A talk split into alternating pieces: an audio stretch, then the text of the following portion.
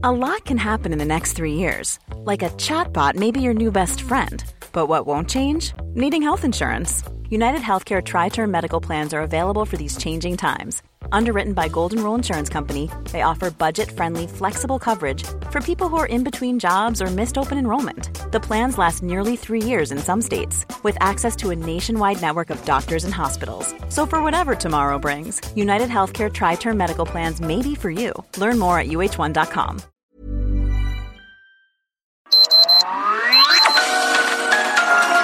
Heraldo Media Group presenta Sergio Sarmiento y Lupita Juárez. Información veraz y oportuna con un toque personal y humano. Por El Heraldo Radio, donde la H suena y ahora también se escucha.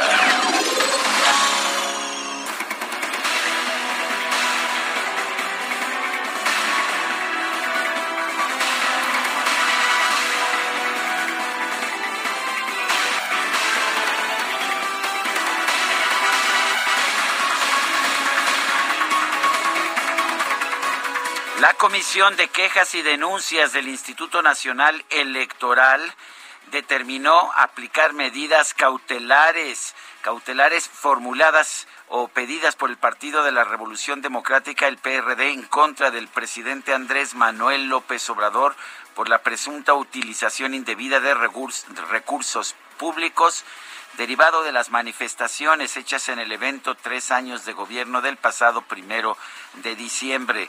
La comisión, escuche a usted, escuche usted, ordenó al presidente que desde que sea notificado y hasta concluida la jornada de consulta de revocación se abstenga de efectuar manifestaciones, emitir comentarios, opiniones o señalamientos sobre este proceso de participación ciudadana. No se trata de hechos aislados, dijo la comisión, porque no es la primera vez que AMLO emite expresiones relacionadas con el proceso de revocación de mandato. El pasado 8 de noviembre la comisión emitió un llamado al Ejecutivo y a los servidores públicos para ajustar su contenido a fin de no infringir la norma electoral. Esto derivado de las expresiones realizadas en las conferencias de prensa matutinas del 3 y el 5 de noviembre, en las que AMLO aprovechó espacios de comunicación pública y oficial para pronunciarse en torno a la revocación de mandato y promover la participación ciudadana. El PRD solicitó hacer un llamamiento al Ejecutivo para pegarse a las limitaciones constitucionales a las que está sujeto y dejar de promocionar el ejercicio en sus presentaciones públicas. Son las 7 de la mañana, 7 de la mañana con dos minutos. Hoy es, uh, hoy es jueves, sí, ya es jueves. 9 de diciembre de 2021. Yo soy Sergio Sarmiento y quiero darle a usted la más cordial bienvenida a El Heraldo Radio. Lo invito a quedarse a quedarse con nosotros a lo largo de las próximas horas. Aquí estará bien informado, por supuesto, pero también podrá tener pues un momento importante de reflexión y hasta de diversión, ya que siempre hacemos un esfuerzo por darle a usted el lado amable de la noticia. Guadalupe Juárez, ¿cómo estás? Muy buenos días. Muy buenos días. Oye, casi ni hacemos esfuerzo. La verdad es que los políticos nos ayudan bastante. ¿Ah, sí? Sí, sí, sí. Y bueno, te acordarás y se acordarán nuestros amigos del auditorio que en el mes de noviembre el presidente dijo que sí puede hablar de la revocación de mandato. Él, lo decidió. ¿Te acuerdas? el 5 de noviembre dijo ahí en una mañanera que sí puede hablar de la revocación de mandato siempre que no pida votar por él, que él dijo que ya había investigado, de hecho explicaba no esta situación del presidente, eh, dijo que después de realizar un análisis sobre la resolución del Tribunal Electoral del Poder Judicial de la Federación, determinó que sí puede hablar sobre la consulta de revocación de mandato sin hacer un llamado a que voten a su favor, pues vamos a ver esta mañanera si el presidente Andrés Manuel López Obrador le dice al INE que sí va a acatar o que pues sí va a hablar. En fin, vamos a estar ahí muy pendientes. Oye, y otra nota eh, importante que se registró el día de ayer, se confirmó por parte del Tribunal Electoral del Poder Judicial de la Federación el retiro de los registros como partidos políticos nacionales a Fuerza por México a redes sociales progresistas y también al PES ninguno alcanzó el 3% de la votación en la elección del 6 de julio. Algunos decían, no, pues es que fue que la pandemia, que la gente no pudo, que no sé cuántas cosas más, pero el tribunal dijo, no, no, no, no, no, aquí hay reglas y esto es así. No alcanzó el 3%, bueno, pues entonces no tiene registro como partido.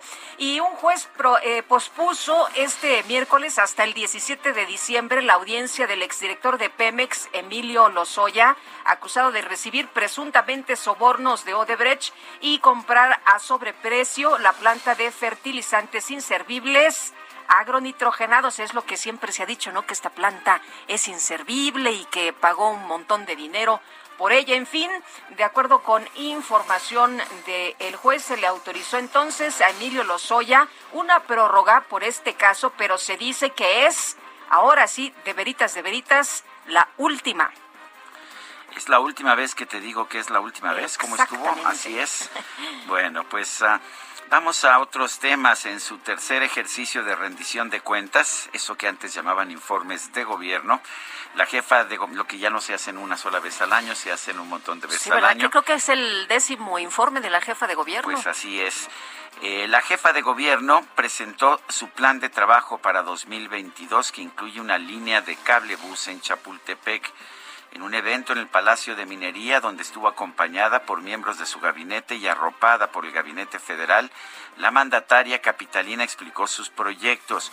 Por ejemplo, apoyar a la Universidad Autónoma de la Ciudad de México, consolidar las universidades Rosario Castellanos y de la Salud, fortalecer el Instituto de Educación Media Superior y bueno, también busca consolidar 300 pilares para el bienestar como centros de educación, cultura y deporte, ampliando su cobertura. Eh, se va a construir y entrar en operación un hospital general de Coajimalpa. Recordará usted pues que eh, que otro hospital de Coajimalpa, general de Coajimalpa, fue, explotó, fue un estallido, sí, acumulación de gas, te acordarás realmente espantosa hace algunos años.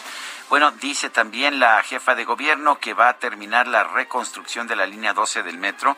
Muy, muy eh, urgente esta situación en coordinación con las empresas que originalmente participaron en su construcción. También se va a continuar con la ampliación de esta línea 12 hacia el poniente. Y bueno, pues también dice que eh, que en coordinación con el gobierno federal, el trolebús Chalco-Tláhuac eh, se va, se va a, pues a continuar y se va a modernizar la línea A del metro. La idea es apuntalar el turismo a partir de dos grandes ferias gastronómicas. Son las 7 de la mañana con 7 minutos.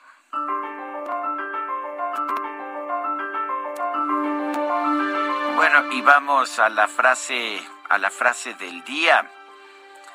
La frase es de Mario Delgado, el presidente de Morena, y, dice lo siguiente, es una farsa lo que ha montado el INE.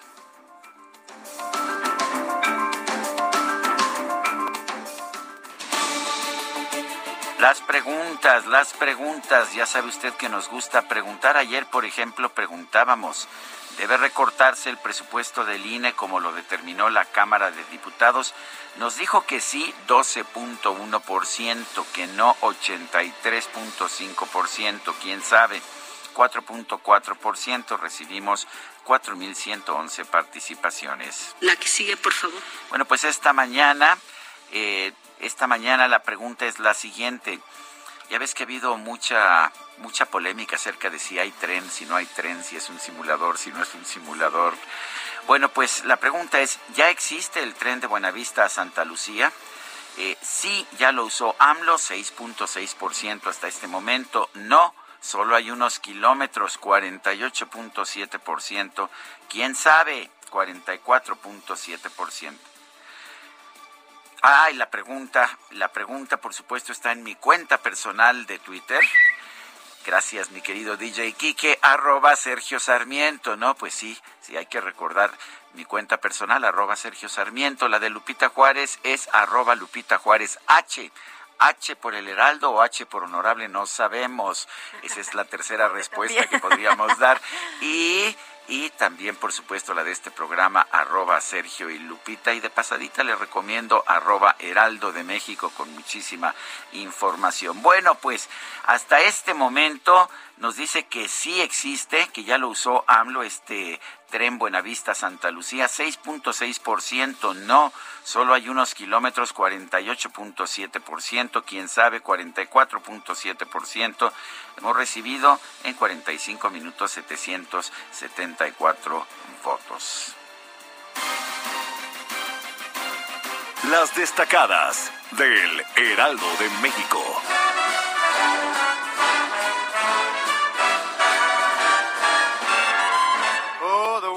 Outside is frightful, but the fire is so delightful.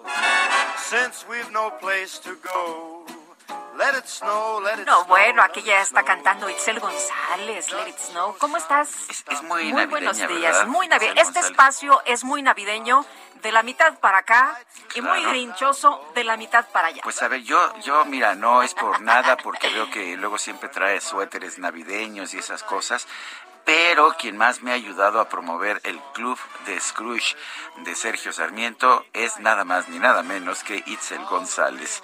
Pues no sabrá leer la señorita de la sección, pero la señorita no dice mentiras, no es mentirosa.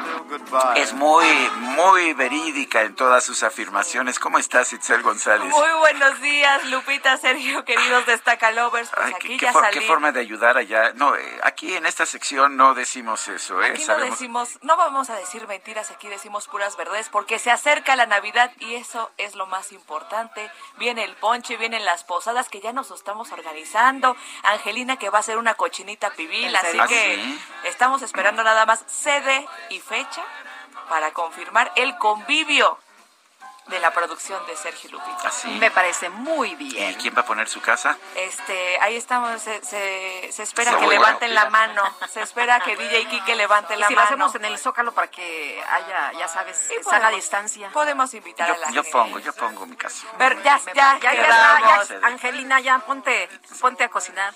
Ya to- todos llegamos, Sí. claro que sí. Oye, pero qué buena friega le remó ayer el presidente a esta señorita Vilchis, ¿no? De- definitivamente No, no, así. no, qué cosa. Con amigos como esos, ¿para qué quieres No, enemigos? no, no. Y en cambio, mira, Itzel González lee muy bien y no dice ni una mentira porque toda la información corroborada por el Heraldo de México. Así es, así que comenzamos este jueves 9 de diciembre con las destacadas del Heraldo de México. En primera plana, 6.300 millones de dólares reducen 33 países inversión en México. Entre 2018 y 2020, 61% de las 51 naciones que traen sus recursos acotaron sus capitales de acuerdo con la Secretaría de Economía. País, Gobierno de México ofrecen disculpa a familiares, firma acuerdo reparatorio por la desaparición del periodista Alfredo Jiménez. Ciudad de México, Cámara de Comercio calculan derrama de mil millones de pesos. Se espera la visita de 4.2 millones de peregrinos a la Basílica de Guadalupe. Estados, cambio de página, asumen mando de alcaldías, rindieron protesta Fernando Vilchis Contreras en Ecatepec y Antonio Rodríguez Hurtado en Tlalnepantla. Orbe, británicos vuelven al home office. El primer ministro de Reino Unido, Boris Johnson, anunció ayer nuevas restricciones contra la variante Omicron. Meta, altruismo, nadan por una causa. Hombres y mujeres se unen en favor de una fundación para que la niñez mejore su calidad de vida. Y finalmente, en mercados por inflación, consumo afecta al recaudo. El SAT dejó de percibir 16.937 millones de pesos a noviembre por concepto de IVA en compras. Sergio Lupita, amigos, hasta aquí las destacadas del Heraldo. Feliz jueves. Itzel, muchas gracias, muy buenos días. Son las 7 de la mañana con 13 minutos. Hoy es jueves 9 de diciembre de 2021. Vamos a un resumen de la información más importante. El Pleno del INAI aprobó presentar una controversia constitucional ante la Suprema Corte de Justicia contra el acuerdo presidencial que declara de interés público y seguridad nacional a todos los proyectos de infraestructura del gobierno federal. Y el coordinador del PRI en la Cámara de Diputados, Rubén Moreira, reconoció al Pleno del INAI por haber decidido impugnar el decretazo del presidente López Obrador. Sí, y eso, mire usted qué bueno que hay esos contrapesos. Y también reconoceremos al INAI en ese esfuerzo. Creo que esa es la importancia de la existencia de los órganos autónomos, que son, digamos, candados democráticos para impedir eh, una construcción eh, autoritaria de la ley. En Twitter, la senadora Lili Telles, postulada originalmente por Morena, hoy parte de la bancada del PAN, calificó como penoso que la presidenta de la Cámara Alta, Olga Sánchez Cordero, haya decidido no presentar una controversia constitucional en contra de este acuerdo por su disposición servil, dijo así el gobierno federal. Vale la pena señalar que eh, eh, las reglas para las controversias constitucionales eh, se determinan por el número de, de, senadores, de legisladores que piden esta controversia constitucional y en este caso sí se cumplía el requisito del número de senadores que lo pedían, pero Olga Sánchez Cordero decidió que pues que no, que de todas formas no lo iba a presentar. Bueno, por cierto, la bancada de Movimiento Ciudadano en el Senado formuló un extrañamiento dirigido precisamente a la senadora Sánchez Cordero por haber utilizado criterios jurídicos diferenciados para rechazar impugnar este acuerdo que invade las competencias del legislativo. El coordinador de Morena en el Senado, Ricardo Monreal, aseguró por su parte que la bancada morenista va a respaldar la decisión que tomó la presidenta de la mesa directiva, Olga Sánchez Cordero. La decisión que ha tomado la presidenta de la mesa directiva, Olga Sánchez Cordero, va a ser avalada por la mayoría legislativa que conforma esta Cámara, porque es una jurista destacada y su opinión es muy respetada al interior de Morena. Y el hecho de haber expresado libremente, ella redactó el documento, ella elaboró su propia respuesta y yo le tengo mucha confianza. Bueno, por cierto que hubo respuesta de la senadora Olga Sánchez Cordero a través de su cuenta de Twitter. Ella dijo que o escribió que hay políticos tan carentes de argumentos jurídicos y tan ansiosos de reflectores que lo único que les queda es la grosería y la descalificación sin sustento. Al participar en el foro sobre derechos laborales, la presidenta del Senado, Olga Sánchez Cordero, denunció que distintas personas cercanas al presidente López Obrador desvalorizaron su trabajo como titular de la Secretaría de Gobernación permanentemente desvalorizada. A pesar de que yo me esmeraba por cumplir la responsabilidad del cargo de secretaria de gobernación, ustedes pueden pensar que llegando a las más altas esferas de poder todo es sencillo y es mucho, muy complicado. Es a corazos. Y cuando llegas, te minan. Y te minan permanentemente tu trabajo. Todos los que están alrededor de ti. No es la primera vez que lo dice, ya lo había denunciado, de hecho, cuando era secretaria de Gobernación, te acordarás. Y la Comisión Nacional de Honestidad y Justicia de Morena suspendió por seis meses los derechos partidarios de su exdirigente nacional, Jacob Polensky, por descartar una orden del Comité Ejecutivo Nacional en mayo del 2020. Bueno, el coordinador de Morena en el Senado, Ricardo Monreal, rechazó que vaya a participar en la contienda por el gobierno de la Ciudad de México. Su aspiración, dijo, es llegar a la presidencia de la República. Yo estoy situado, como se los dije antes, en luchar por la candidatura presidencial. No voy a descalificar esta encuesta. Gracias a los vecinos, a quienes fueron consultados y que opinaron por mí para la Ciudad de México, pero al agradecerles les puedo pedir su comprensión de que he decidido participar para la presidencia de la República y no cambio de opinión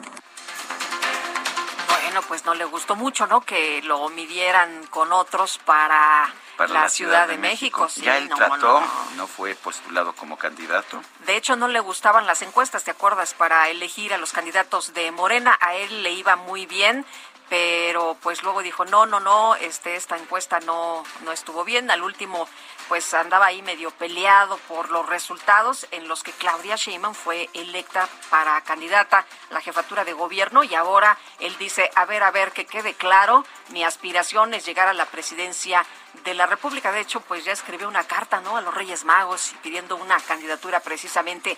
La Comisión de Quejas y Denuncias del INE determinó que el presidente López Obrador realizó promoción indebida del proceso de revocación de mandato durante su evento del pasado primero de diciembre. Por ello, el organismo ordenó al mandatario abstenerse de efectuar manifestaciones, emitir comentarios, opiniones o señalamientos sobre este proceso. Aunque hay quien dice que entonces, pues, ¿de qué sirve? Porque la idea de la revocación de, de mandato pues era precisamente seguir haciendo campaña, ¿no? Pero pues no lo permite la ley. El Tribunal Electoral del Poder Judicial de la Federación avaló el acuerdo del INE con el que se declara la pérdida de registro de los partidos Fuerza por México, Encuentro Solidario y redes sociales progresistas. Simple y sencillamente, simple y sencillamente, pues no cumplieron con el requisito de, de tener el 3% de los votos. Bueno, y el empresario Juan Carlos Martínez ex candidato del partido de Fuerza por México al gobierno de Querétaro. ¿Qué cree usted? Fue detenido por allá en los Estados Unidos por un presunto fraude de 30 millones de dólares e incitar a la migración ilegal. Un juez de control otorgó una prórroga de 10 días al exdirector de Pemex, Emilio Lozoya, para el cierre de la investigación del proceso en su contra por el caso Odebrecht. El plazo vence el próximo 13 de diciembre. En el caso de agronitrogenados, la prórroga fue de 15 días hasta el 17 de diciembre. Bueno, y el director general de Defensa Jurídica de la Presidencia de la República, Miguel Ángel Martínez Lara, fue despedido tras darse a conocer que había autorizado un código de vestimenta que ordenaba a los trabajadores no mostrar tatuajes o perforaciones. Les pedía a las mujeres traje sastre, a los hombres. Y no pues, usar minifalda. A no usar minifalda. Bueno, un montón de cosas que tú decías, a ver, a ver, a ver, no que se supone que prohibido prohibir. Por eso, pero a ver, qué curioso. ¿Te acuerdas que cuando se dio a conocer esta información, la Consejería Jurídica de la Presidencia dijo esto es falso, esto es una mentira, nosotros no hemos dado esta orden? Ahora destituyen al director general de Defensa Jurídica por si haber dado esa orden, o sea que sí, era, sí era verdad y sí existió. No, es que como no lo vi en la gustada sección de quiénes tienen las mentiras. Oye, decían que porque no tenía el sello, ¿no? Eh, pues no sé, pero ahí estaba la... Pero ahí estaba la información. Bueno. Bueno, y tan, tan importó que ya, ya destituyeron a quien la dio. Bueno, en fin, el presidente López Obrador propuso a Rogelio Gascaneri usted lo recordará, fue secretario de Programación y Presupuesto durante el sexenio de Carlos Salinas de Gortari, como miembro independiente del Comité Técnico del Fondo Mexicano del Petróleo para la Estabilización y el Desarrollo. Y por otra parte, un grupo de trabajadores sindicalizados de Catepec en el Estado de México bloqueó por más de 10 horas la autopista México-Pachuca a la altura de la caseta de San Cristóbal para exigir el pago de prestaciones. 10 años, decenas de miles de personas perdieron su día de trabajo. El gobierno diez horas, diez horas. Diez horas. El gobierno de Estados Unidos alertó a sus ciudadanos sobre la peligrosidad de la organización criminal que presuntamente encabeza en México el ciudadano rumano Florian Tudor. Y el secretario de Relaciones Exteriores, Marcelo Ebrard, fue propuesto por la Asociación de Control de Armas de los Estados Unidos como persona del año por la demanda que presentó el gobierno de México en contra de nueve fabricantes de armas de ese país. El embajador de México en Estados Unidos, Esteban Moctezuma, se reunió con su homólogo de la Unión Americana, Ken Salazar, con quien acordó impulsar la construcción de un megaparque binacional entre Nuevo Laredo y Laredo. Este miércoles se llevaron a cabo cuatro mesas de trabajo en las que participaron los gobernadores de Coahuila, Nuevo León y Tamaulipas, así como el embajador de Estados Unidos, Ken Salazar, para abordar temas de seguridad, comercio y migración. Este miércoles el gobernador de Chiapas, Rutilio Escandón, presentó su tercer informe de gobierno. Con el propósito de contribuir al bienestar y reactivar la economía del Estado, destinamos 29.134 millones de pesos a la inversión pública, principalmente para obras de infraestructura y mejoramiento del sector carretero, educativo, productivo, de la salud y el desarrollo social. La jefa de gobierno de la Ciudad de México, Claudia Sheinbaum, ofreció un mensaje en el Palacio de Minería con motivo del tercer aniversario del arranque de su administración. Lo que está ocurriendo en México en estos tres años, bajo el liderazgo del presidente Andrés Manuel López Obrador y por mandato popular, es una ruptura pacífica con el viejo régimen. Un cambio profundo que ha demostrado que es posible un modelo de desarrollo sustentado en la honestidad la economía moral, la austeridad republicana, la construcción de un verdadero estado de bienestar donde la democracia y las libertades se ejerzan a plenitud. En información deportiva, la selección mexicana empató a dos goles con Chile en un encuentro amistoso y el Barcelona, el Barça, fue eliminado de la UEFA Champions League. Regresamos en un momento más. Heraldo Radio. La HCL se comparte, se ve y ahora también se escucha. Continuamos con Sergio Sarmiento y Lupita Juárez por El Heraldo Radio. En México de 2015 a 2020 se vendieron más de un millón y medio de autos de baja seguridad. Para saber qué autos nos protegen mejor, se hacen pruebas de choque con domis que simulan el daño que puede sufrir una persona. Solo los domis resisten choques. Tu familia no. Con autos más seguros y mejor información para los consumidores, se evitarían más de 5.000 muertes cada año. Exijamos autos más seguros para México. Infórmate en www.quetanseguroestuauto.org. Perdona si hago de cuenta que no te he perdido. Me duele aceptar que ya no estás conmigo y no puedo dejar de pensar solo en ti. No sé si algún día sabrás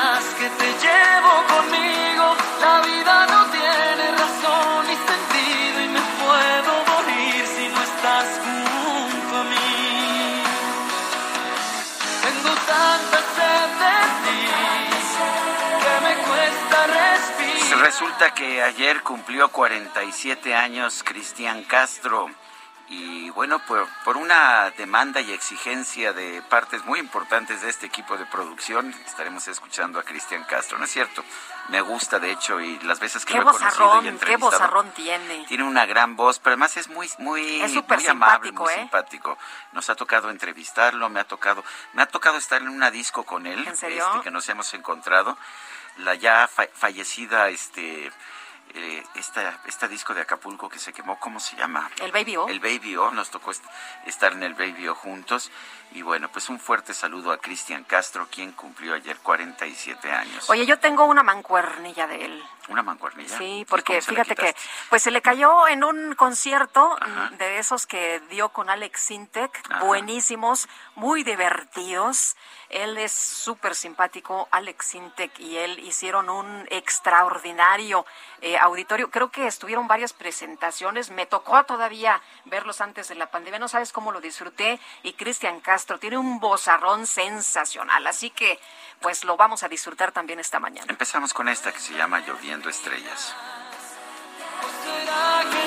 Bueno, dice el ingeniero Herrera de Coyoacán, muy triste ver cómo se arrastra Sánchez Cordero después de la trayectoria que tenía hasta antes de doblegarse ante el pelmazo de Palacio. Pobre México, no nos merecemos esto.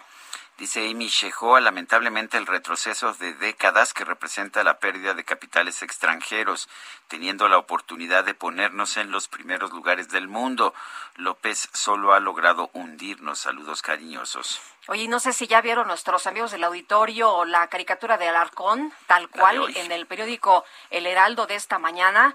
Va un super ganso con todo y capa a salvar a una damisela florero que está en la torre de un castillo, porque cerca, pues pues hay un antílope que el ganso identifica como peligroso antílopes. El ganso enfrenta al antílopes y le dice, deja en paz a la inútil, buena para nada, tal por cual. el antílopes se muere de la risa, la damisela florero queda muy, muy mal y el ganso se va feliz con esta proeza diciendo, recuerden amigos, la mejor defensa es el ataque. Qué caricatura de, de Alarcón esta mañana en tal cual del el eh, periódico El Heraldo. Así que, bueno, pues parte de lo que generó, lo que declaró el día de ayer el presidente Andrés Manuel López Obrador. Son las 7 de la mañana con 33 minutos. La Comisión de Quejas y Denuncias del Instituto Nacional Electoral ordenó al presidente López Obrador abstenerse de promover la revocación de mandato. Elia Castillo, adelante. Muy buenos días, Sergio Lupita. Los saludo con gusto. Así es, ayer la Comisión de Quejas y Denuncias del Instituto Nacional Electoral determinó pues ordenar al presidente de la República Andrés Manuel López Obrador justamente a abstenerse de promocionar el ejercicio de revocación de mandato y apegarse a las limitaciones constitucionales que se le imponen. Lo anterior en respuesta a la solicitud de medidas cautelares presentada por el PRD en contra del titular del Ejecutivo por el presunto uso indebido de recursos públicos durante el evento Tres Años de Gobierno el pasado primero de diciembre en el Zócalo de la, de la Ciudad de México, en donde el mandatario hizo menciones relacionadas con el proceso de revocación de mandato, presuntamente, eh, de acuerdo al PRD, con el objetivo de incidir en la preferencia ciudadana. Por ello, el instituto, bueno, la Comisión de Quejas y Denuncias, bajo la figura de tutela preventiva, pues eh, atendió esta solicitud del el PRD de hacer el llamado al titular del Ejecutivo para pegarse a las limitaciones constitucionales a las que está sujeto y dejar de promocionar este ejercicio en sus presentaciones públicas.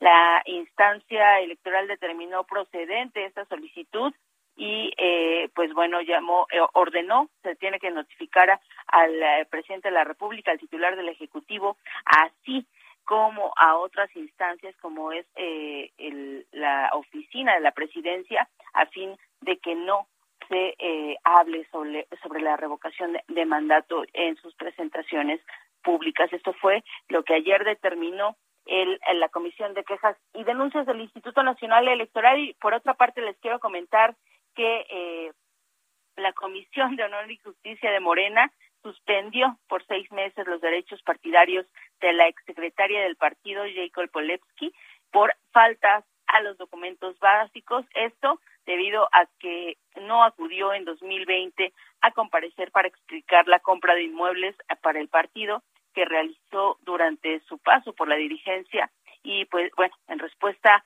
la morenista ayer acusó a través de su cuenta de Twitter a la instancia de violar el debido proceso. Les comento que de acuerdo al documento publicado por la Comisión de Honor y Justicia, pues señala que se impondrá esta suspensión de derechos a Polemski y eh, se le exhorta para que en lo sucesivo dé cumplimiento a los acuerdos y resoluciones emanados de los órganos nacionales de Morena. Con esta resolución, Sergio Lupita Polemski queda destituida de cualquier cargo de representación o dirección que tenga en Morena, señala esta resolución.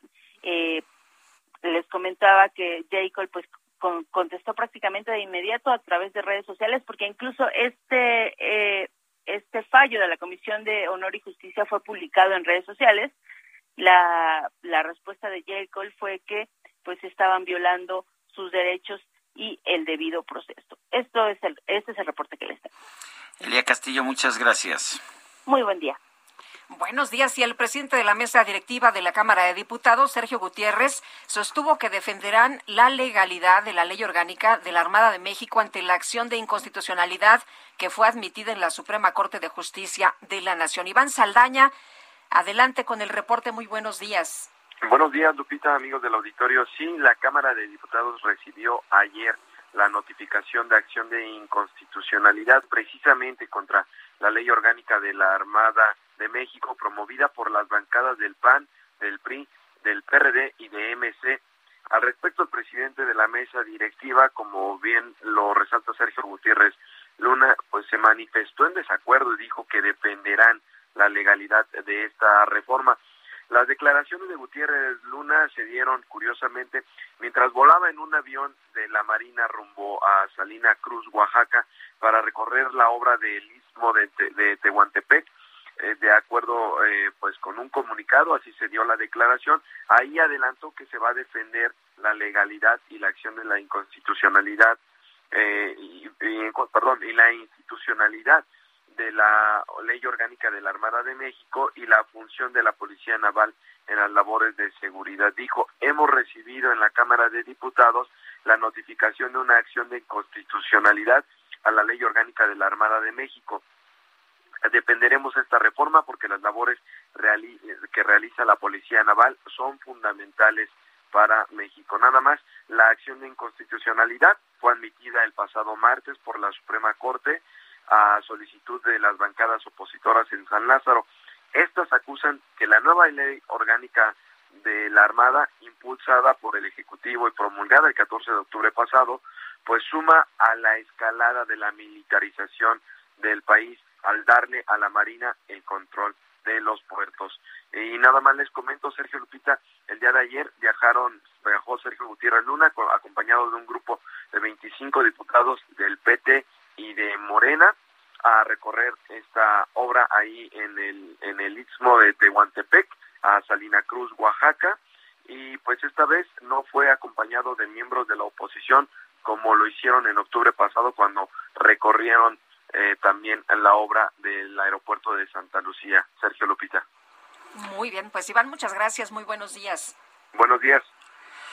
Bueno, el Tribunal Electoral del Poder Judicial de la Federación confirmó la pérdida de registro de los partidos Fuerza por México, Encuentro Solidario y redes sociales progresistas, ya que no alcanzaron el 3% de la votación en las pasadas elecciones. Misael Zavala, cuéntanos.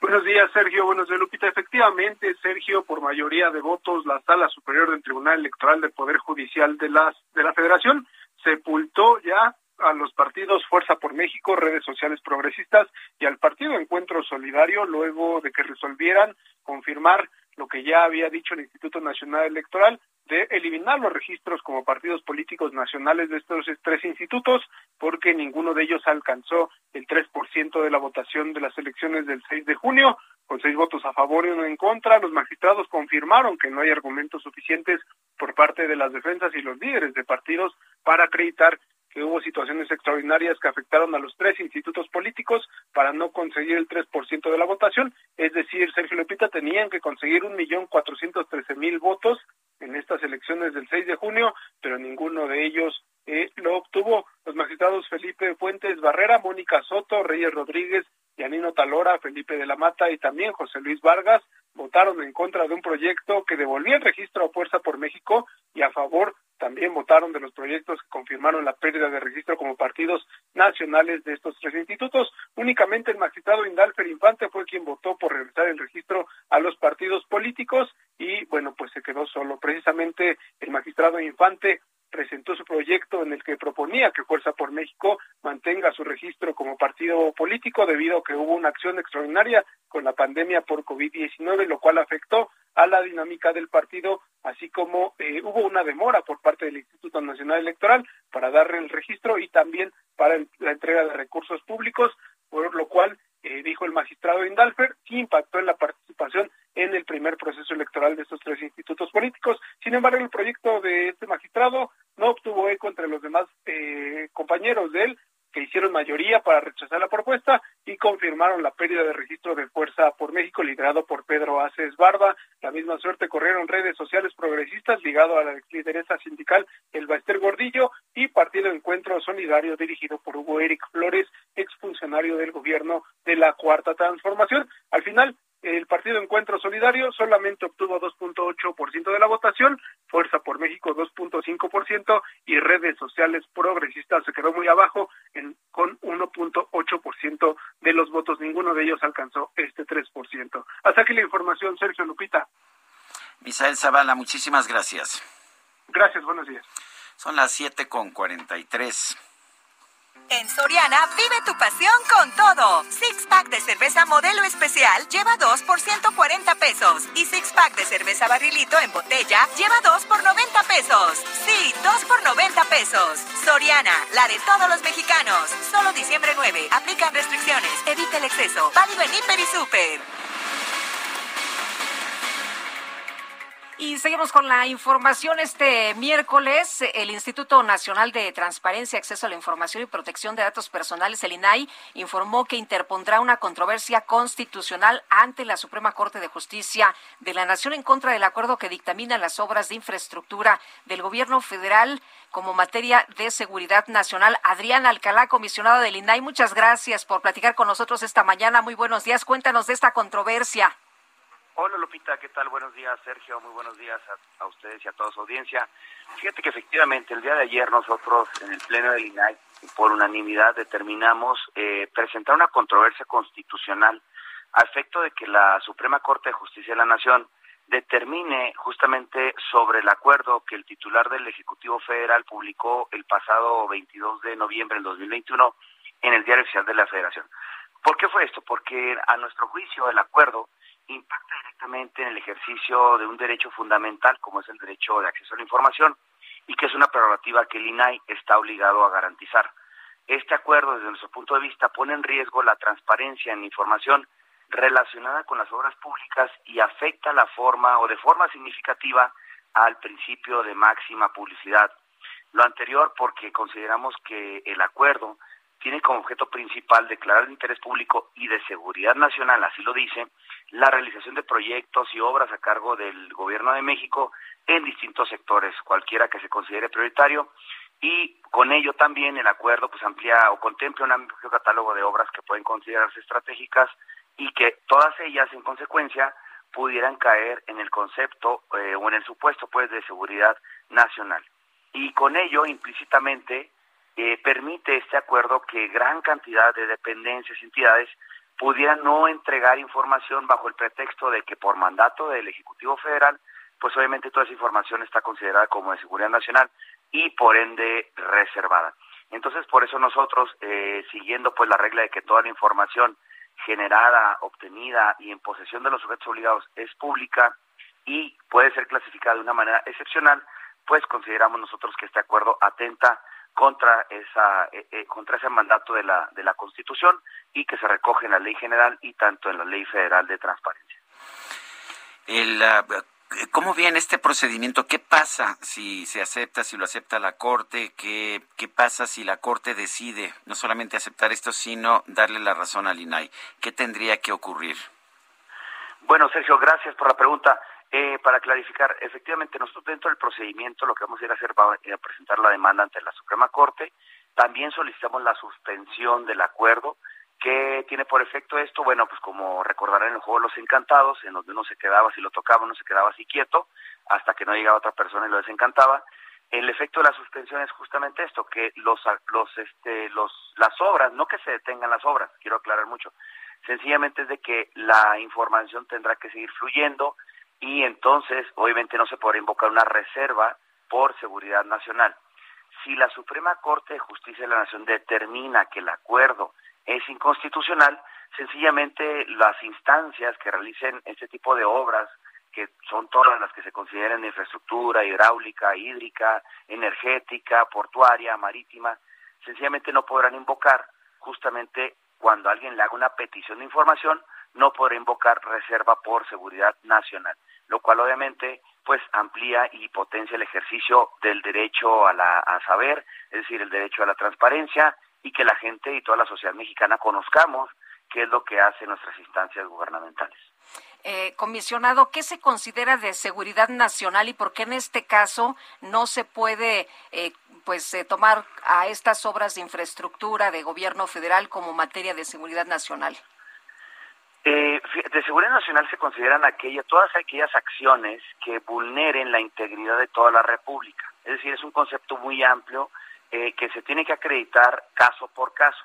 Es decir, si alguien solicita alguna información relativa, por ejemplo, con este, con la estrategia en materia del combate a la delincuencia organizada, bueno, eso puede puede incurrir en seguridad nacional, pero eso es caso por caso.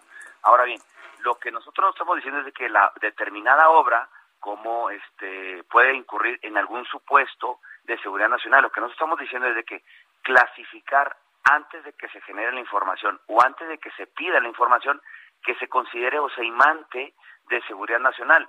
Quizá a lo mejor pueda actualizar algún supuesto de reserva porque no todos los derechos son absolutos. El derecho de acceso a la información no es absoluto y tiene ciertos límites, como la clasificación de la información, pero lo importante está en que hay que clasificar caso por caso, dependiendo de las circunstancias, tiempo, modo y lugar, para que efecto de que la, en ese momento la información no se dé o no se revele, pues, pero por ciertas circunstancias específicas. Lo que nosotros aquí determinamos es que hacer clasificaciones antes de que se genere la información o antes de que se solicite por motivos de seguridad nacional cae en riesgo de que el derecho de acceso a la información y en consecuencia que la transparencia pues se vulneren y se debiliten. Eh, Adrián, todos los organismos que reciben nuestro dinero, dinero público, están obligados a rendir cuentas, aunque sea una obra del presidente todos los sujetos obligados del territorio nacional, sean entidades eh, y poderes como el legislativo, el ejecutivo, el judicial, sindicatos que reciban recursos públicos, órganos autónomos como nosotros y, y, personas físicas y morales de todo el territorio nacional que reciban y ejercen recursos públicos están sujetos a la ley de transparencia y por ende, en consecuencia, deben de transparentar todo el ejercicio del gasto público y estas instancias este, las, dependencias del Poder Ejecutivo en consecuencia también tienen la obligación de rendir cuentas. Pero además, algo muy importante, que la ley de transparencia establece ciertas obligaciones que se deben de publicar sin que uno tenga que hacer una solicitud de información, como lo era de los contratos. Entonces, si nos trasladamos esta obligación con el acuerdo, pues imagínense ahorita actualmente las secretarías y dependencias del Poder Ejecutivo Federal que suscribieron el acuerdo, pues no publicarían los contratos que de suyo deben de publicarse sin necesidad de que exista alguna petición de información. Muy bien. Adrián Alcalá, comisionado del INAI, muchas gracias, como siempre, por tomar nuestra llamada, por explicarnos muchas estos gracias, temas. Muchas gracias, Lupita, y a Sergio, a todo tu auditorio. Gracias. Son las 7.50. La Suprema Corte de Justicia de la Nación ha señalado en una decisión que los padres tienen derecho a elegir el orden de los apellidos de sus hijos. Arturo Saldívar dio a conocer esta resolución, Arturo Saldívar, el presidente de la Corte, en la que se considera inconstitucional obligar a los padres a registrar a sus hijos dando preferencia al apellido paterno. Dice Arturo Saldívar, el presidente de la Corte, que la obligación de llamar a los niños de México de forma obligatoria con el primer apellido, el del padre, es un hecho que evidencia la desigualdad del sexo femenino dio a conocer esta postura a través de un video que publicó en su cuenta de Twitter e indicó que esta práctica debe desterrarse de la legislación mexicana debido a que evita que se cumplan los derechos de los ciudadanos.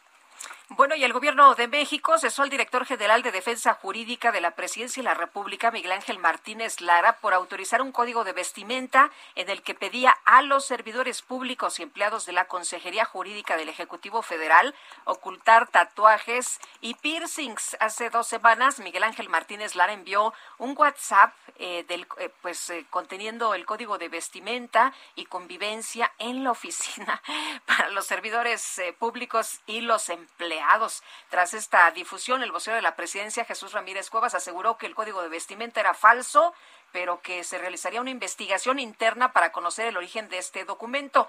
Por cierto, Miguel Ángel Martínez fue separado de este cargo desde el primero de diciembre eh, era parte del equipo de Julio Scherer, ex titular de la Consejería Jurídica del Ejecutivo Federal, por si usted quiere darle alguna otra lectura, ahí le pasamos ese dato. Pero bueno, el punto es que sí se exigía, o sea, sí existió, aunque trataron de desmentirlo, sí exigió esta información. Hubo un comunicado en que se decía que, que la información era falsa. Sí, pero sí existió y, bueno, sí exigía, por ejemplo, en el caso de las mujeres, a no utilizar minifaldas, eh, utilizar trajes sastre, bueno, hasta fotografías les exponían, ¿no? Más o menos de, de cómo se los tenían que modelos, vestir. cómo se tenían que vestir. Son las 7.52. El INEGI da a conocer esta mañana información sobre la inflación y créame que viene muy alta. El índice de precios al consumidor subió el pasado mes de noviembre 1.14%. Si anualizáramos esto, estaríamos con una cifra, Guadalupe, de 13% de inflación anual. Esto sí se anualiza. Si consideramos la inflación anual, esto es el aumento de los precios de los últimos 12 meses, el incremento es de 7.4%, que es el doble del 3.3% que se registró en 2020 o el 2.9% de 2019. Híjole, qué locura. Oye, yo ya le hice mi carta santa y le voy a pedir un kilo de jitomate. Me parece. Hoy está bien. carísimo, todo está carísimo. Se presentan los eh, algunos insumos, ¿no? Que, que están al alza, que están carísimos. Bueno, y el- los precios al productor también están subiendo de forma muy importante. Suben los precios al productor eh, casi 1% en el índice general en el mes de noviembre. Y bueno, pues esto, esto significa que el problema no es simplemente temporal, es un problema importante. La variación anual es de 9.9% en los precios al productor. Son las 7.54. Y vamos con ¿Nos Javier vamos Ruiz, calles? adelante. No, No, bueno. ya no. Bueno, son las 7.54. Le recuerdo nuestro número de WhatsApp. Es el 55 20 10 96 47. Regresamos. Perdona si hago de cuenta que no te he perdido. Me duele aceptar que ya no estás conmigo y no puedo dejar de pensar solo en ti. Algún día sabrás que te llevo conmigo. La vida no tiene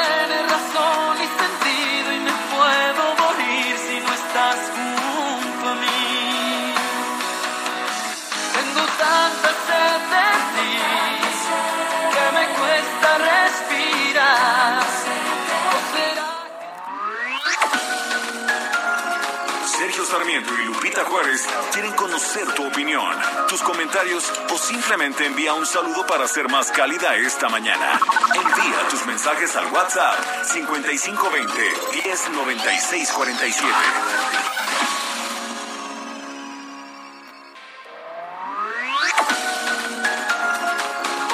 Continuamos con Sergio Sarmiento y Lupita Juárez por El Heraldo Radio.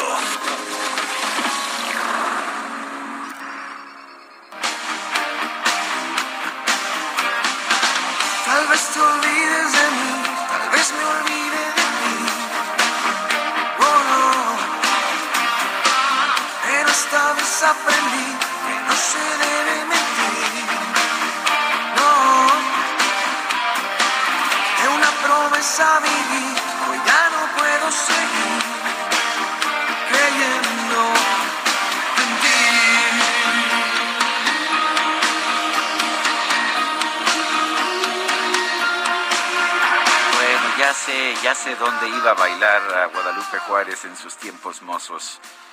Bueno, ¿te gusta, verdad? Me Cristian encanta, Castro. me encanta. Ya está No Podrás. Fue un gran éxito.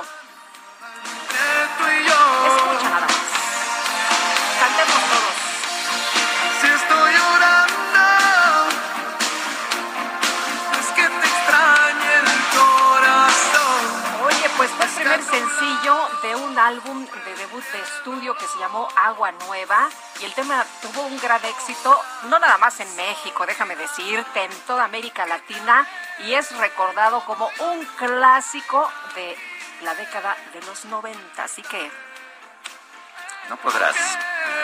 Cada momento en donde estés. Tenemos mensajes de nuestro público. Bueno, tenemos muchos mensajes. Gracias a todos ustedes que se comunican con nosotros esta mañana. Luis César Bazán dice saludos mis queridos amigos desde mi lugar de trabajo allá en Huizquilucan. Pues un abrazo a todos nuestros cuates allá en Huizquilucan, en especial a Luis César.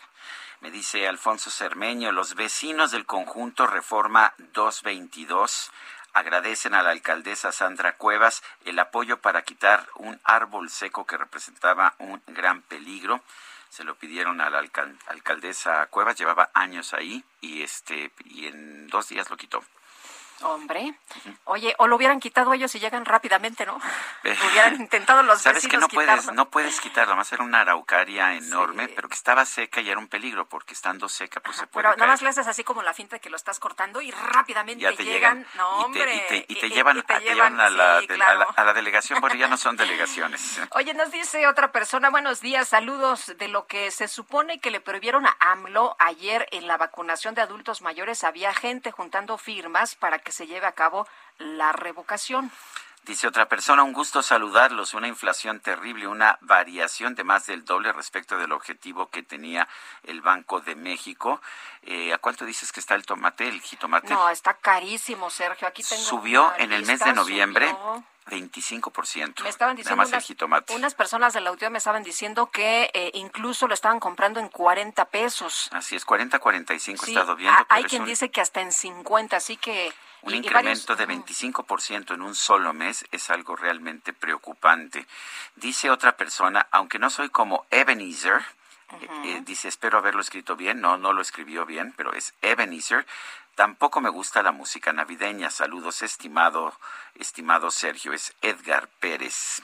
¿Estás buscando el precio del tomate? No, no, no. Estaba buscando mensajes de nuestros amigos del auditorio que nos eh, dicen, eh, pues, a cuánto les está costando a ellos, porque nos están mandando información de diferentes partes de, de la República Mexicana de cómo está la situación tan caro, ¿no? El jitomate, ya eh, lo comentabas hace un momento, 25.38% tan solo en el mes de noviembre y me dicen eh, personas del auditorio que de plano pues ya no van a, o sea, que no tienen la posibilidad de comprar aguacate, eh, eh, el, el jitomate que mejor van a comprar aguacate, pero el aguacate también estaba caro, ¿no? Está caro, pero creo que no ha subido tanto como el tomate. Son las, a propósito, la gente siempre me pregunta por qué dices tomate y no jitomate. Bueno, jitomate es una palabra nada más mexicana eh, que quiere decir tomate, que es lo que pues en todo el mundo de habla española Pero se luego llama cuando vas a comprar eh, tomate te dicen tomate o tomatillo. O Bueno, sea, tienes pues- que decir jitomate. Pues sí, dices jitomate, pero bueno, siempre es bueno saber cómo se dice en español, ¿no? Y en algunas partes del país también se dice diferente. Oye, me dice eh, Bad Boy, eh, dice, ya bajó Lupita, de hecho en Toluca llegó a estar a 40, o sea, está carísimo, pues de todas maneras está muy, muy caro. Son las ocho con cinco. El pronóstico del tiempo. Sergio Sarmiento y Lupita Juárez. Y vámonos con Mónica Jiménez, meteoróloga del Servicio Meteorológico Nacional de la Conagua. Mónica, ¿qué tal? Muy buenos días. Lupita, muy buenos días, también buenos días a Sergio y al auditorio, gusto en saludarlos. Hoy un nuevo frente frío se extenderá sobre la frontera noroeste de México, interaccionará con inestabilidad de la atmósfera superior y con el ingreso de humedad generado por la corriente en chorro. Esto generará lluvias puntuales fuertes acompañadas de descargas eléctricas en los estados de Sonora y Chihuahua, así como chubascos en la península de Baja California. Aunado a esto, la interacción de un, con un canal de baja presión en el noroeste de México ocasionará también eh, vientos fuertes a muy fuertes con tolvaneras en Baja California, Sonora, Chihuahua y Durango. Sergio Lupita Auditorio, a partir de esta tarde y durante la madrugada del viernes se prevé la caída de agua nieve en zonas serranas de Sonora y Chihuahua. Otro canal de baja presión generará lluvias puntuales fuertes en Quintana Roo y chubascos disper- dispersos también en el sureste del territorio nacional.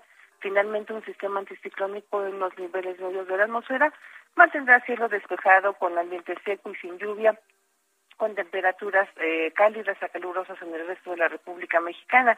Ya particularmente para el Valle de México, el resto de la mañana continuará el cielo despejado con ambiente frío a fresco y ya por la tarde el ambiente será cálido con bruma y cielo parcialmente nublado. El viento dominante será de componente norte de 10 a 25 kilómetros por hora y se pronostica una temperatura máxima de 24 a 26 grados Celsius y una mínima de 7 a 9 grados Celsius para amanecer el día de mañana viernes. Sergio Lupita Auditorio, esta es la previsión del tiempo desde el Servicio Meteorológico Nacional de la Comisión Nacional del Agua. Que tengan todos buen día. Gracias, Mónica. Un abrazo, buenos días. Con mucho gusto, hasta luego. Angela Merkel dejó ayer la Cancillería alemana después de 16 años y bueno, pues fue fue despedida con un aplauso de seis minutos con ovaciones. Realmente ha sido una de las dirigentes internacionales más respetadas en los últimos años. Arlene Ramírez Uresti es internacionalista del TEC de Monterrey. Arlene, buenos días, gracias por tomar nuestra llamada y cuéntanos, eh, ¿por qué es importante el, este periodo en que fue canciller de Alemania Angela Merkel? Muchas gracias, Sergio Lupita. Muy buenos Hola, días. buenos gracias días. por la invitación. Pues bueno, eh, Angela Merkel enfrentó desde el 2005 muchas crisis y muchos momentos cruciales a lo largo de la historia de Alemania y de la Unión Europea. Principalmente eh, vemos, eh, por ejemplo, la amenaza de la disolución de la Unión Europea en algún momento, no este toda la agenda migratoria de Europa que fue complicadísima y en la cual Alemania tuvo un, par, un papel fundamental gracias al liderazgo de, de Angela Merkel justamente una de las incursiones más importantes en la política alemana de esta gran gran líder mundial, como lo dice muy bien Sergio, es el, el generar una agenda de género o el poderlo incluir dentro de la agenda nacional una perspectiva de género eh, que no existía en Alemania antes de 2005.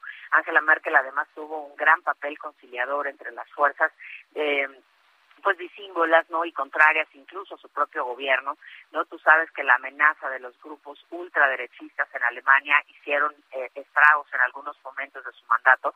Sin embargo ella se mantuvo bastante firme la posición económica que ganó Alemania durante los últimos 16 años gracias al, al liderazgo y al legado de Angela Merkel son fundamentales. Eso deja bastante bien eh, el terreno para una nueva época, ya sin ella al frente del gobierno, pero además lo deja preparado con temas en, eh, sobre la mesa bastante bien posicionados, como lo son pues cambio climático, por ejemplo, y, y una agenda de construcción de la Unión Europea en una siguiente fase pues muy interesante. Eh, Arlen, Olaf Scholz eh, pues va a continuar eh, ahora, eh, pero deja la vara muy alta Angela Merkel, ¿no? ¿Cómo, cómo ves eh, lo que sigue? Totalmente, Lupita. Fíjate que Angela Merkel eh, no solamente deja un estándar de gobierno muy alto, sino en los temas de transparencia, en los temas anticorrupción, en los temas de austeridad, ¿no? Una mujer que durante 16 años vivió en el mismo apartamento, que no tuvo un solo aumento de sueldo, que no contrató a ningún familiar a lo largo de su gobierno y que además ha tenido un programa de austeridad propio, autoimpuesto para todo lo que es eh, el poder ejecutivo en Alemania. Eso no solamente es un reto para, para Olaf Scholz, sino que además eh, el, el Parlamento alemán tiene ahora una, una medida bastante alta también, porque Angela Merkel logró generar gobierno, hacer o formar gobierno, como se dice en Europa, ¿no? Eh, y lograr además eh, que las fuerzas opositoras trabajaran de la mano con la con la agenda del poder ejecutivo y de esta forma Alemania no solamente creció en su agenda interna sino en su posicionamiento como actor global con una gran responsabilidad internacional. Eso es quizá el reto más grande que tiene Olaf Scholz en este momento que si bien se le ve como una persona con un carisma muy parecido y con una forma de gobernar que al menos eso promete ser no darle continuidad a los pasos de Angela Merkel pues definitivamente la, la medida y la expectativa que tienen los alemanes respecto a este socialdemócrata eh, no más hacia más hacia el centro de la izquierda pues por, por supuesto este se espera que, tú, que no solamente que cumpla las promesas de campaña sino que llegue a alcanzar por lo menos los índices eh, eh, ya dejados por Angela Merkel el, también Angela Merkel tomó algunas decisiones que han sido muy cuestionadas. Por ejemplo, suspendió el uso de las nucleoeléctricas, con lo cual aumentó la emisión de gases contaminantes a la atmósfera. Eh, ¿Qué opinas de eso? Pues eh, definitivamente en el marco de la COP26, Alemania eh, hizo compromisos importantes, no solamente para detener todo aquello que pudiera contribuir al daño eh, y a, a, la merma climática eh, global, sino que además eh, Angela Merkel dejó ya preparado el terreno para una posible reforma energética. Es importante destacar que uno de los retos justamente del nuevo gobierno será cómo poder transformar y, y, y re, redefinir esa agenda eh, energética en favor de las acciones de la COP26, que además Alemania impulsó bastante y que eh, el compromiso desde la Unión Europea pues ha sido liderado por Alemania en la última reunión de cambio climático. ¿no? Bueno, pues yo quiero, yo quiero agradecerte, Arlene Ramírez Uresti, internacionalista del TEC de Monterrey, esta llamada. Muchas gracias, Sergio Lupita, un placer como siempre. Gracias, muy buenos días. Muy buen y, día. Vamos ahora a otro tema. A unos días de que se lleve a cabo la Asamblea Nacional del PRI, diversas corrientes disidentes han anunciado la conformación del Frente Nacional Democracia y Justicia Social.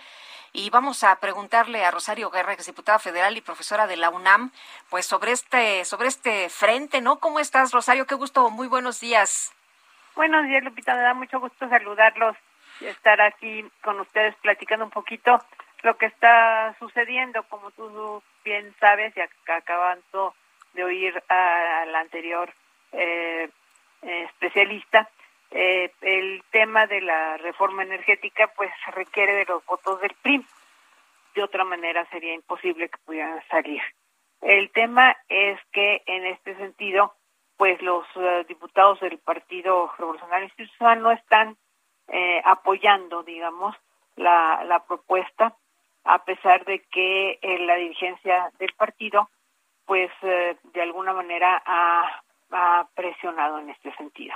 Entonces, ante las actitudes erráticas de la dirigencia nacional del PRI, eh, compuesta por Alejandro Moreno, Rubén Moreira y José Murat, pues ha habido bastante inconformidad. En este sentido, hemos estado viendo cómo eh, dentro del partido existen corrientes de opinión de acuerdo a los estatutos que fueron excluidas de la Asamblea Nacional, como fueron excluidos muchos de los militantes. Y lo que está sucediendo dentro de este partido es que está rompiéndose el orden legal del partido, porque la Asamblea fue eh, eh, convocada básicamente eh, con una convocatoria que viola los propios este, eh, estatutos del partido en cuanto eh, le quita a la, a la asamblea cualquiera acción de modificación y electiva. Es decir la asamblea no nada más es declarativa sin embargo se dice que va a tener una serie de, de acuerdos vinculatorios eh, mismos que podrían llevarse el Consejo Político. Es una asamblea, pero no va a poder tomar decisiones, nada más va a poder hacer declaraciones. Así es.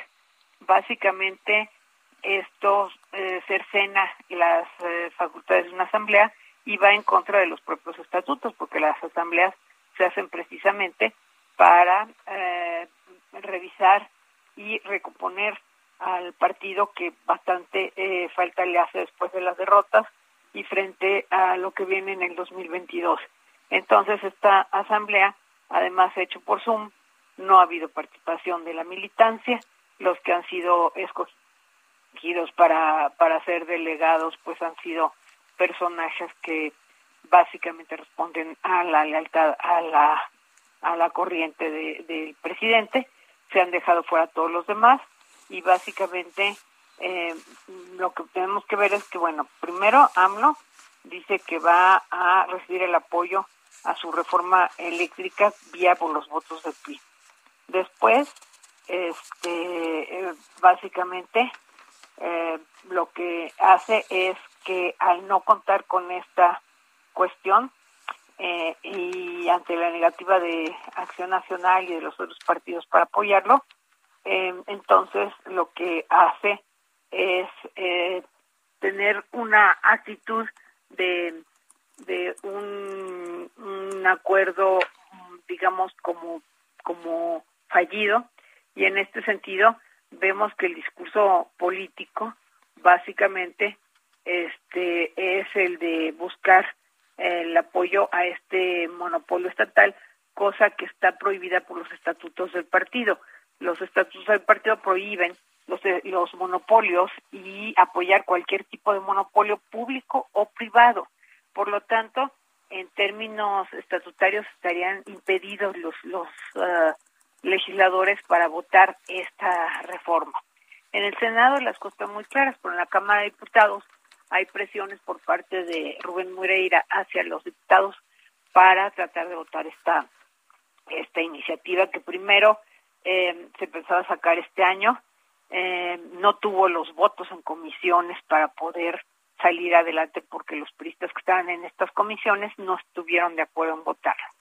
independientemente de que mucha gente piensa también que quien Salazar tuvo bastante que ver en el asunto. Pero lo cierto es que no tuvieron los votos. Se pospuso el tema, surgió la idea de Moreira de hacer un parlamento abierto. Em, entonces, eh, con esta excusa, bueno, pues está tratando de llevar el tema hacia adelante.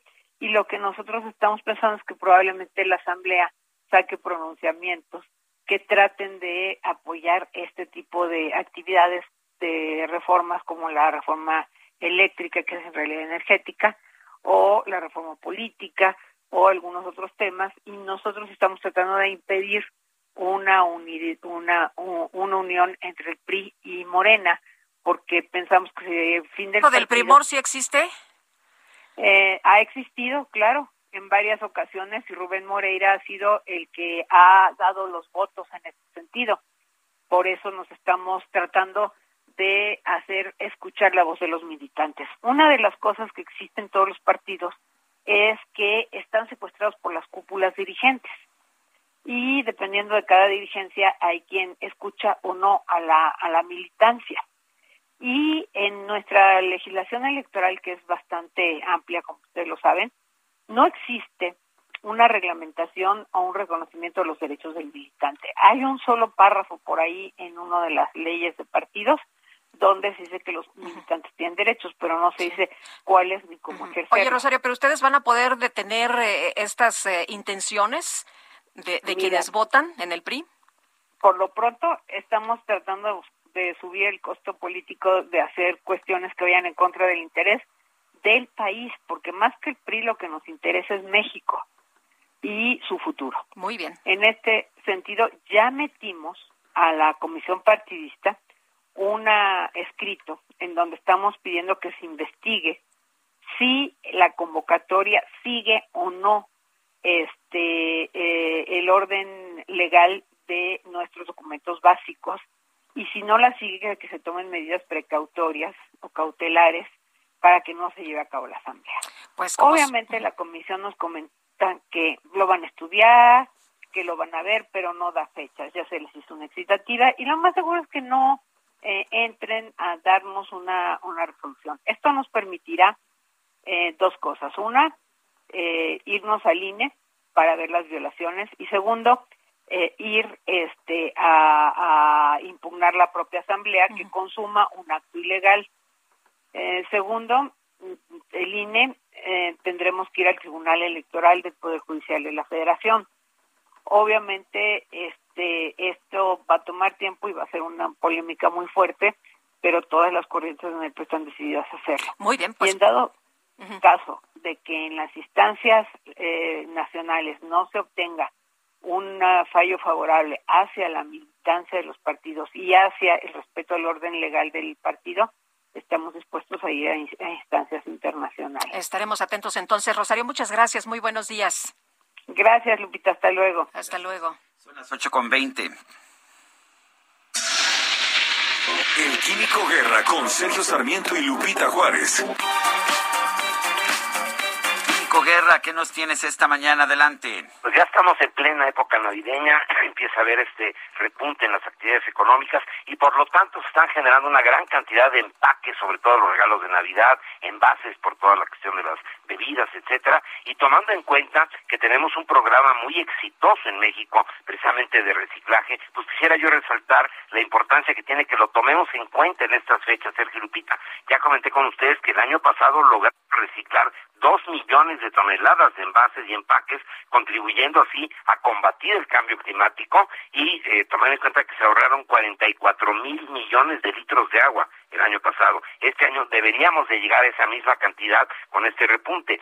Se ahorraron 7.8 millones de barriles de petróleo y 26 mil millones de kilowatt hora de electricidad. Todo esto por estas dos millones de toneladas que se reciclaron. El COSE, que es esta iniciativa no lucrativa de la sociedad civil, está haciendo este esfuerzo y hace un llamado para que en esta época en donde estamos nuevamente retomando todas las actividades, Sergio Lupita, reciclemos, reciclemos, reciclemos. Y para eso existe esta iniciativa, la de COSE, que la puede uno bajar muy fácilmente de www ecose.mx y ahí va uno a ver las medidas que tienen que tomar, como elegir envases reciclables, separar los envases, eh, transmitir la cultura del reciclaje hacia todas las gentes que están cerca de nosotros. Es una obligación que tenemos ahora que estamos precisamente en esta época navideña, eh, todavía sin salir de la pandemia, pues que estemos contribuyendo con un reciclaje. Eh, nos damos cuenta perfectamente, Sergio Lupita, que con esta cuestión del confinamiento, pues hubo un incremento muy importante en los envases de cartón, en los empaques, la gente que pide a través de eh, el e-commerce, eh, a través de internet, sus cosas, etcétera. Ha habido un incremento muy importante y por lo tanto tenemos la responsabilidad de actuar frente a esto reciclando más. Repito, www.ecose.mx, una iniciativa de la sociedad civil no lucrativa y que verdaderamente es una salida a este problema que está generando por el repunte en las actividades económicas, Sergio Lupita. Muy bien, Químico Guerra, muchísimas gracias por esta información. Al contrario, muy buenos días.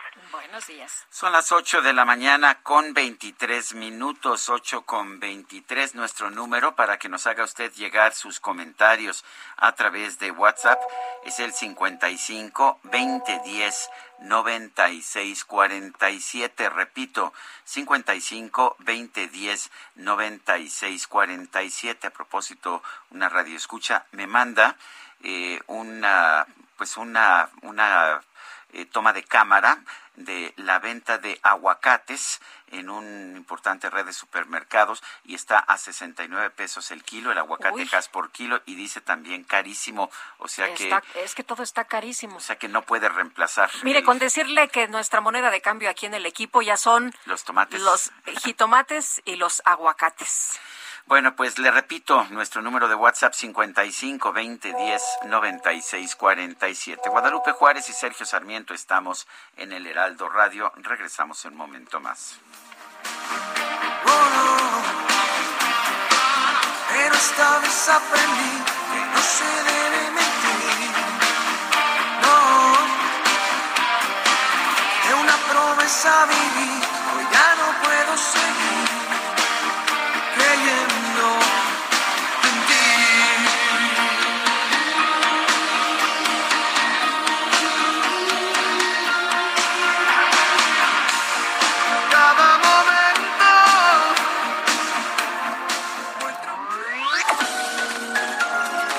Sarmiento y Lupita Juárez quieren conocer tu opinión, tus comentarios o simplemente envía un saludo para ser más cálida esta mañana.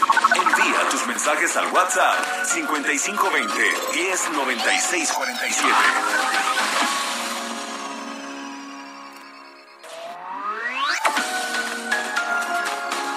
Continuamos con Sergio Sarmiento y Lupita Juárez por El Heraldo Radio. Jaque Mate con Sergio Sarmiento.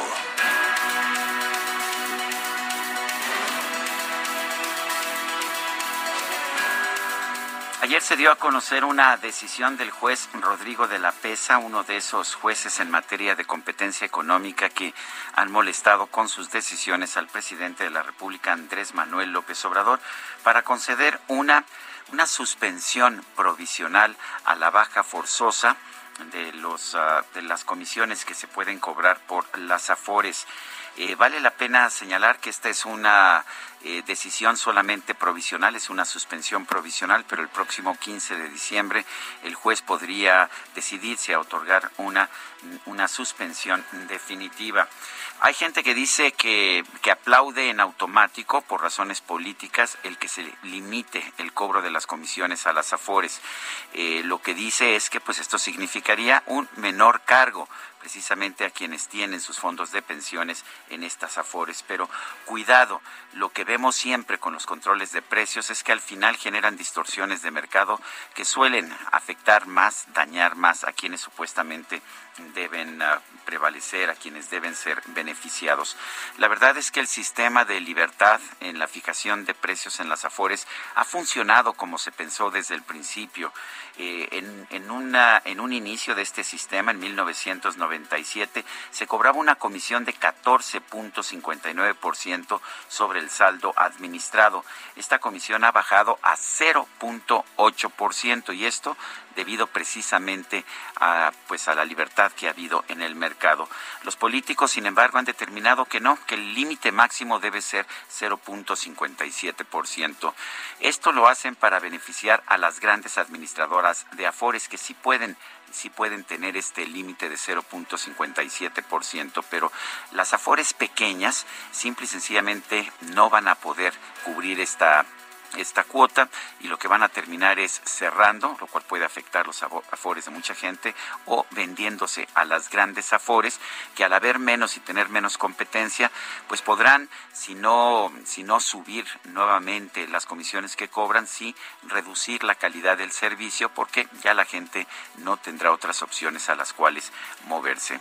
Los controles de precios son siempre negativos y vale la pena que lo vayamos entendiendo. Cada vez que hay un control de precios que además se fija por debajo de lo que realmente cuesta otorgar un bien o un servicio, el resultado es o una subida del precio posterior, ciertamente una baja en la oferta, o eh, lo que suele ocurrir también con más frecuencia es que baja la calidad de los bienes y servicios que se ofrecen al consumidor. Yo soy Sergio Sarmiento y lo invito a reflexionar.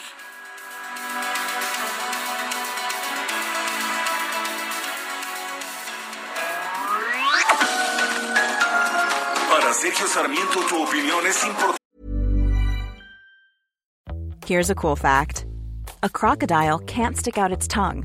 Another cool fact, you can get short-term health insurance for a month or just under a year in some states. United Healthcare short term insurance plans are designed for people who are between jobs, coming off their parents' plan, or turning a side hustle into a full time gig. Underwritten by Golden Rule Insurance Company, they offer flexible, budget friendly coverage with access to a nationwide network of doctors and hospitals. Get more cool facts about United Healthcare short term plans at uh1.com. Escríbele a Twitter en arroba Sergio Sarmiento. En Soriana, vive tu pasión con todo. Arrachera marinada su carne 600 gramos a 169 pesos. O six pack de cerveza barrilito en botella, 2 por 90 pesos. Y alitas adobadas a 129 pesos el kilo. Soriana, la de todos los mexicanos. Solo diciembre 9. Aplican restricciones. Evita el exceso. Válido en Hiper y Super. Este 9 de diciembre se celebra el Día Internacional contra la Corrupción, efeméride establecida por la Asamblea General de las Naciones Unidas el 31 de octubre de 2003, con la finalidad de aumentar la sensibilización sobre este tema. De igual forma, en 2003 la Asamblea General de la ONU aprobó la Convención de las Naciones Unidas contra la Corrupción, con el objetivo de promover y fortalecer las medidas para prevenir y combatir más eficaz y eficientemente la corrupción, promover, facilitar y apoyar la cooperación internacional y la asistencia técnica en la prevención y la lucha contra estas prácticas, y promover la integridad, la obligación de rendir cuentas y la debida gestión de los asuntos y los bienes públicos. Para este 2021, la ONU promueve la campaña Tu Derecho, Tu Desafío.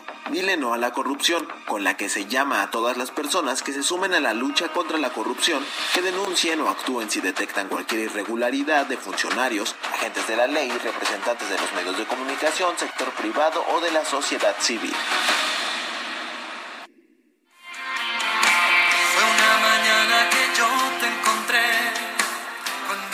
Besaba tu dulce piel, tus ojos tristes que al ver adoré, la noche que yo te amé. Azul cuando en silencio por fin te besé, azul sentí muy dentro nacer este amor azul. Hoy miro al cielo y en ti puedo ver la estrella que siempre soñé. Azul y es que este amor es azul como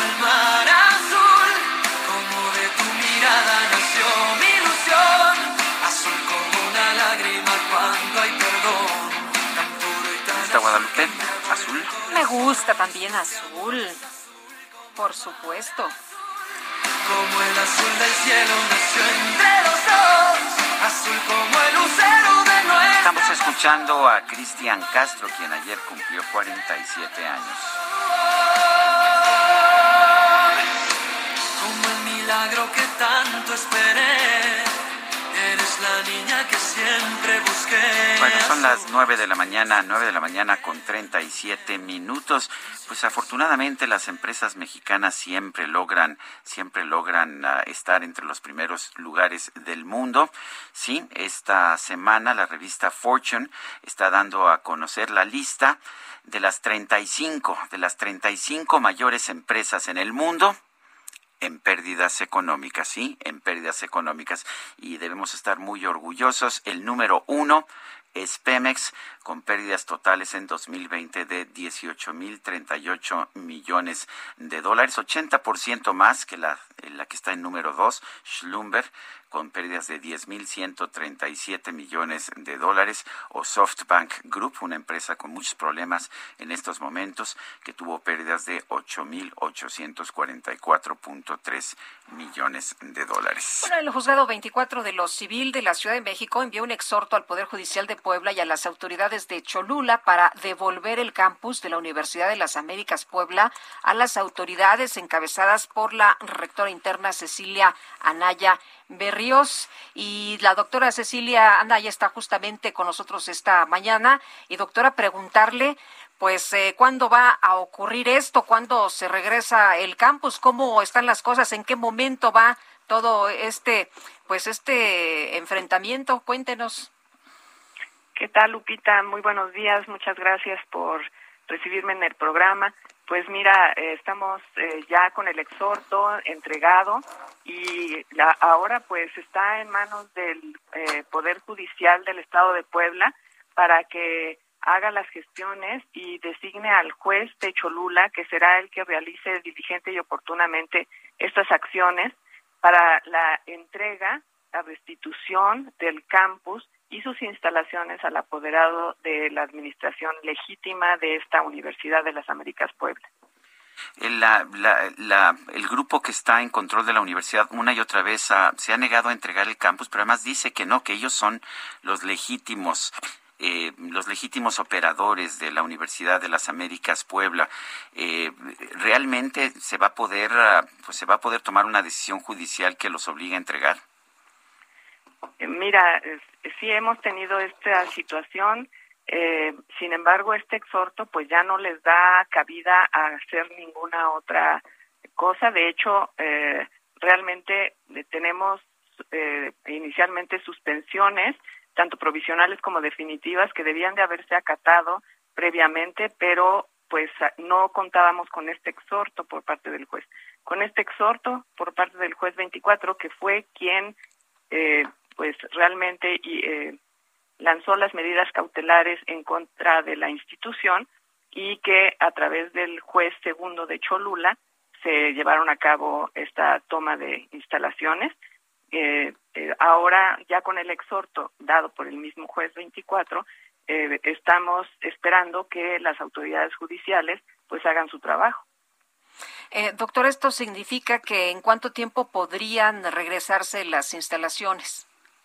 Esto pues dependerá de qué tan rápido hagan las gestiones, pero esperamos que sean cuestión de días. Muy bien, pues le agradecemos que platique con nosotros y que nos explique cuál es la situación, por lo menos, pues cómo están las cosas en estos momentos. Muchísimas gracias y pues seguimos aquí trabajando, la vida universitaria no se ha detenido, seguimos con eh, alrededor de 10.000 estudiantes y sus familias, 2.000 miembros de la comunidad universitaria y todos trabajamos diariamente en la institución para que la siga manteniéndose la calidad académica que nos caracteriza. Doctora Cecilia Naya Berríos, gracias por tomar nuestra llamada. Muchas gracias a ustedes, Sergio Lupita, y a su auditorio. Buenos días, doctora. 8 con 41 y ya tenemos en la línea telefónica nuestra analista político, Jorge Andrés Castañeda. Jorge Andrés, ¿cómo estás? Buenos días, ¿qué nos tienes esta mañana? Muy buenos días, Sergio. Muy buenos días, Lupito. Hola, ¿qué tal? A todo el auditorio. ¿Cómo están? Todo bien por acá. ¿Tú qué tal? Muy bien, muchas gracias. Eh, me gustaría comentar un tema que se está empezando a notar en, en las coberturas internacionales a México y que si, sobre el que si no ponemos especial atención y en especial desde la capital de la República se puede volver un problema más grande y es la explosión de la violencia en las zonas turísticas de México. eh, independientemente de la explosión de violencia que tenemos en todo el país y de en la gran problemática que eso significa y ya ha significado durante los últimos años, el hecho de que en, particularmente en Cancún hayan sucedido cosas como que llegaron unas personas en unos jet skis con una ametralladoras a un hotel esta semana, con que hayan asesinado a un, había habido una balacera entre pandillas hace unas semanas o que hayan asesinado a unos turistas en Tulum, empieza a sonar en medios extranjeros. Hoy hay una editorial en el Financial Times. Este es el tipo de cosas que sí rompen un sector como el sector turístico en México. Si los turistas en Estados Unidos, en el Reino Unido y Canadá empiezan a leer de forma sistemática que en Cancún aparecen señores con metralleta o, en su defecto, militares en la playa, pues eh, la gente se va a pensar dos veces antes de venir a pasar sus vacaciones y gastar sus dólares en México. No hay que olvidar que el turismo eh, representa el 10% del PIB en México y alrededor de 9 de cada 100 empleos que tenemos en el país. Es un sector importantísimo para la economía nacional y como vemos en los datos del INEGI publicados hoy sobre el Producto Interno Bruto Estatal del año pasado, eh, Quintana Roo y Baja California Sur, dos estados dedicados enteramente al turismo, fueron los que más sufrieron el año pasado. Tenemos que tener mucho cuidado con este tema y ojalá las autoridades tomen cartas en el asunto. Pues sí, sería, sería muy importante porque sí, eh, me ha tocado ver estos videos fuera de nuestro país que dan la impresión de que, pues que México vive una situación de guerra. Pues sí, eh, y si otra gallina de los huevos de oro que queremos matar en México, pues, pues ya no nos quedan muchos, Sergio. Pues no. Gracias, Jorge Andrés. Gracias a ti, un saludo a todo el auditorio. Son las 8 de la mañana con 44 minutos. Vamos a un resumen de la información. Desde Palacio Nacional, el presidente López Obrador encabezó la entrega del Premio Nacional de Ingeniería a Francisco José Garaycochea y el Premio Nacional de Arquitectura a Fray Gabriel Chávez de la Mora. Nos eh, da mucho gusto que en Palacio Nacional se entreguen estos reconocimientos muy merecidos al arquitecto Fray Gabriel Chávez y al ingeniero Francisco José Garay Cochea, dos eh, sabios en sus eh, especialidades. Creo que es un día muy especial para todos los mexicanos, para el gobierno que encabezo, el hacer este homenaje. El Departamento del Tesoro de los Estados Unidos impuso sanciones económicas a dos altos funcionarios del gobierno de El Salvador por negociar en secreto una tregua con las pandillas callejeras de ese país. La farmacéutica AstraZeneca confirmó que ya trabaja con la Universidad de Oxford en un protocolo de investigación para desarrollar una nueva vacuna eficaz contra la variante Omicron del COVID-19. Y por otra parte, el primer ministro del Reino Unido, Boris Johnson, impuso nuevas restricciones sanitarias contra la pandemia, las cuales incluyen el regreso al teletrabajo y el uso obligatorio de las mascarillas en lugares públicos. Pero ahí hay un escándalo, porque resulta que hubo una fiesta, una fiesta navideña del gobierno. Así que mientras están señalando eh, pues cosas para los ciudadanos, ellos están haciendo otras. Le vendo el melón con mucho sabor. Le vendo el limón y el melocotón. Ese sí me gusta. Le vendo el camote también. Bueno, pues en redes sociales se hizo viral un video que grabó una mujer de Ecuador quien conoció a una niña de seis años. Resulta que esta vende dulces en una gasolinera. Bueno, pues eso no es motivo de sorpresa. Pero fíjese usted que le llamó la atención esta niña a la mujer que la grabó porque sabe hablar español, ruso, italiano y francés. La niña indicó que aprendió estos idiomas debido a que sus padres trabajan en un circo y, y ha tenido que viajar con ellos a distintos países. A ver, le vendo caserito. Un kilo de camote. Je peux parler russe, un petit peu russe. Euh, aussi, je sais parler italien et français et espagnol. Euh, México cupid, nie confetku. ¿Y qué idioma es ese? Eso es en ruso. Ya, ¿y en francés? Je voudrais euh, un bonbon. ¿Y en italiano? un caramelino? ¿En serio? ¿Y me lo puedes decir ahora en español? ¿Quieres un caramelito? ¡Bravo! ¡Qué increíble! Ándale. Me parece bien. Hombre, Fíjate, nos quedamos aquí todos sorprendidos. boquiabiertos. Sí. Oye, pues eh, seguimos, seguimos con la información. El gobierno del presidente Joe Biden reanudó este programa migratorio. Quédate. Pues no creas que quédate en casa, quédate en Estados Unidos. Este quédate en México que obliga a los solicitantes de asilo de los Estados Unidos a permanecer en nuestro país mientras se resuelve su situación migratoria, su trámite. Alan Rivera Prieto, periodista y escritor, autor del libro Ilegales, Verdades y Mentiras en un País de Inmigrantes. Gracias por platicar con nosotros, Alan. Pues, ¿cómo ves eh, que se reanuda este programa migratorio y ahora estas eh, personas tendrán que quedarse acá de este lado? Buenos días, ¿cómo están? Hola, Bien, buenos Un gusto días. hablar con ustedes. Muchas gracias por la invitación. Gracias, Alan. Pues, bueno, este programa es bastante controversial, ¿no? Eh, se, se creó en la época de- de- del gobierno de Trump y ahora Biden, que dice querer ayudar a los inmigrantes, lo repone y entonces se genera una, una contradicción ab- absoluta en la política de su gobierno con el trato a, la- a los inmigrantes, porque este programa, y quedó comprobado durante la época de, de Donald Trump, va a aumentar el crimen y la violencia en los campamentos fronterizos y va a aumentar también la separación de familias. Entonces, ¿cuál es el sentido de reactivar este plan que se ha considerado por muchos sectores inhumanos? Realmente eh, no- nos deja a todos con la boca abierta porque no sabemos cuál es el sentido de reactivar un programa como este. Eh, o sea, no, serán razones políticas. Tengo entendido que pues allá en los Estados Unidos sigue habiendo mucha presión para que no se permita el ingreso de, de ningún tipo de inmigrante.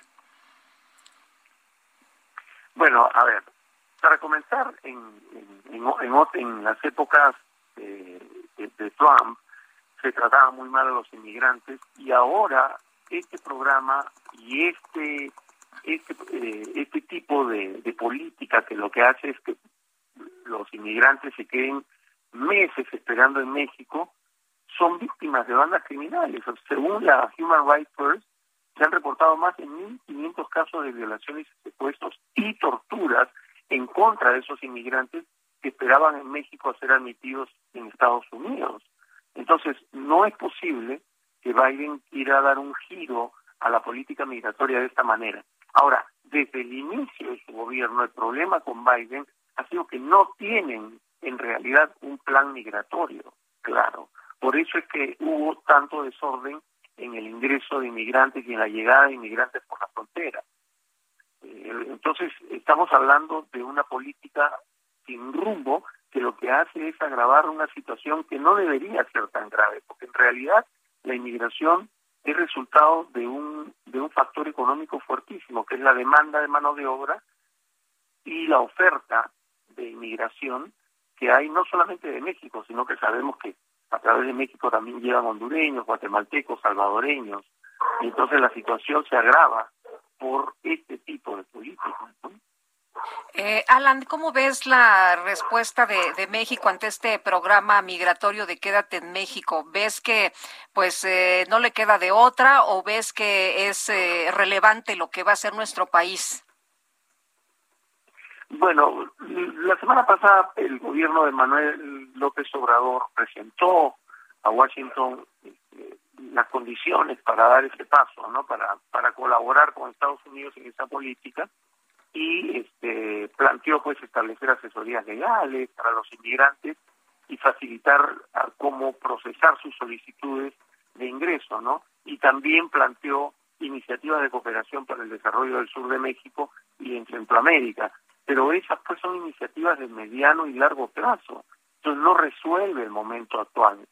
El problema es que se va a generar más violencia y se van a generar violaciones a los derechos humanos de las personas que se van a ver perjudicadas con este tipo de, de política, ¿no? Entonces hay otras medidas que además se han este, se han planteado como el tema de la vacunación que tiene que ver con la pandemia por el COVID-19. Entonces, no hay, ese es el gran problema de la política de Biden, no hay un rumbo claro y por otro lado la respuesta del gobierno de Andrés Manuel López Obrador tampoco ayuda a clarificar la situación de esos inmigrantes. Estamos hablando de decenas de miles de inmigrantes que están involucrados en un entre la espada y la pared. Muy bien, pues muchas gracias, Alan, por platicar con nosotros esta mañana. Muy buenos días. Bueno, es Alan Rivera Prieto, él es periodista y escritor, ha escrito precisamente sobre el tema de la migración. Son las ocho con cincuenta y dos minutos. Vamos con Javier Ruiz a las calles de la Ciudad de México. Adelante, Javier. Excelente mañana, Sergio Lupita, ¿qué tal? Tenemos información que se genera en la zona sur de la Ciudad de México. Hace unos momentos, elementos de la Policía de Investigación catearon tres domicilios relacionados justamente con Julio Osterna, él es ex jefe de gobierno del gobierno, de Miguel Ángel Mancera, pues presuntamente se le está eh, pues acusando de enriquecimiento ilícito. Y es por ello que elementos de la Policía de Investigación realizaron tres cateos. El primero de ellos fue en la calle de Altadena y Dakota, el segundo en la calle de Gracota y Carolina, esto en la colonia Nápoles, en el que Benito Juárez, y en estos momentos se encuentran en la avenida Santiago Apóstol, en el número marcado con el 139 en la colonia San Jerónimo Olídice, aquí en la alcaldía Magdalena Contreras. Hasta este punto han llegado policías de investigación, peritos, e ingresaron a este lugar. Hay que recordar que pues justamente a Julio Serna pues fue detenido el sábado 27 de noviembre, el pasado sábado 27, debido a que se le está acusando de enriquecimiento ilícito, aunado a ello habla de otras tres propiedades que probablemente sean eh, de él y es por ello que pues, en estos momentos se ya llevando esta movilización de equipos de emergencia y policíacos justamente en esta avenida donde pues es una calle también de tránsito local, únicamente están pues a la expectativa los elementos de la de investigación. De momento, Sergio Lupita, el reporte que tenemos. Muchas gracias, Javier Ruiz. Hasta luego, muy buenos días. Pues eh, impresionante este operativo, por supuesto.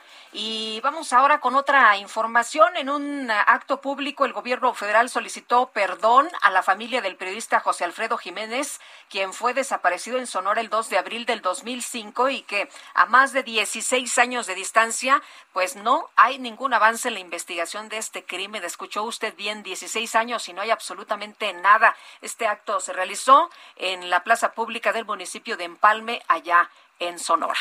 Son las ocho con cincuenta y cuatro minutos. Regresamos en un momento más. Cuando la brisa besaba tu dulce piel, tus ojos tristes que al ver adoré, la noche que yo te amé, azul cuando Sergio Sarmiento y Lupita Juárez quieren conocer tu opinión, tus comentarios o simplemente envía un saludo para ser más cálida esta mañana. Envía tus mensajes al WhatsApp 5520 109647.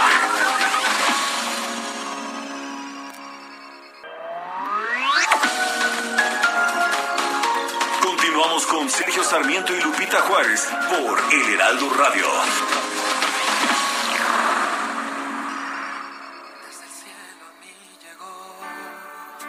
Especie de amor que te juro que no conocía, que partió en dos mi vida, poco a poco iluminó el más oscuro rincón, me abrazaba cada noche fría. De su mano se iba la agonía, yo no supe entregarle ni la mitad del corazón no sabía lo que yo tenía, no sabía hasta que lo perdía.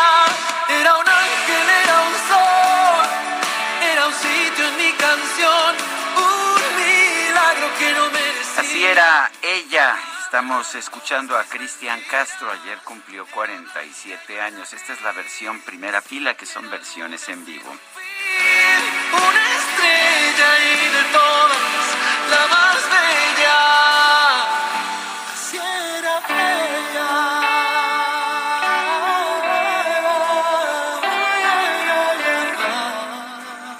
Nueve con un minuto. Tenemos mensajes de nuestro público. Sí, y vamos con ellos esta mañana, agradeciendo por supuesto a todos quienes nos han escrito. Saludos, Sergio Lupita. Decidí unirme al club Ah, qué cara. Al Club de Scrooge, ya tienes más, ya tienes más. cada vez más, este- hombre. Dice, porque nada más. Dice, cada Navidad me trae el recuerdo de los villancicos de los Pedroches. No los conozco. Mm, yo tampoco. Si alguien odia la música navideña y no ha escuchado a este grupo coral, ni siquiera en Google, solo los Baby Boom y la generación X lo sufrimos en su momento. Soy Jesús Benícer Díaz de Azcapotzalco, Pamplinas. Dice otra persona. Hola Sergio Lupita, ¿saben ustedes cómo a dónde puede uno reportar las antenas de Wi-Fi del Servicio Público Gratuito de la Ciudad de México? Al parecer estas antenas también sirven para el servicio de videovigilancia del C4 y la alarma sísmica. Y cuando nos encontramos con que fallan, no hay manera de reportarlas. Por ejemplo, la antena ubicada en la esquina sur de Sur 130 y Poniente 73 a Colonia América en la alcaldía Miguel Hidalgo. Ojalá y todas las antenas tuvieran la indicación de a dónde se puede reportar su falla. Pues eh, interesante, yo creo que eh, el tener equipo que funcione, pues es lo que todos queremos. Son las nueve de la mañana con tres minutos y ya veo venir, ya la veo venir Guadalupe Juárez, la micro deportiva. La micro deportiva.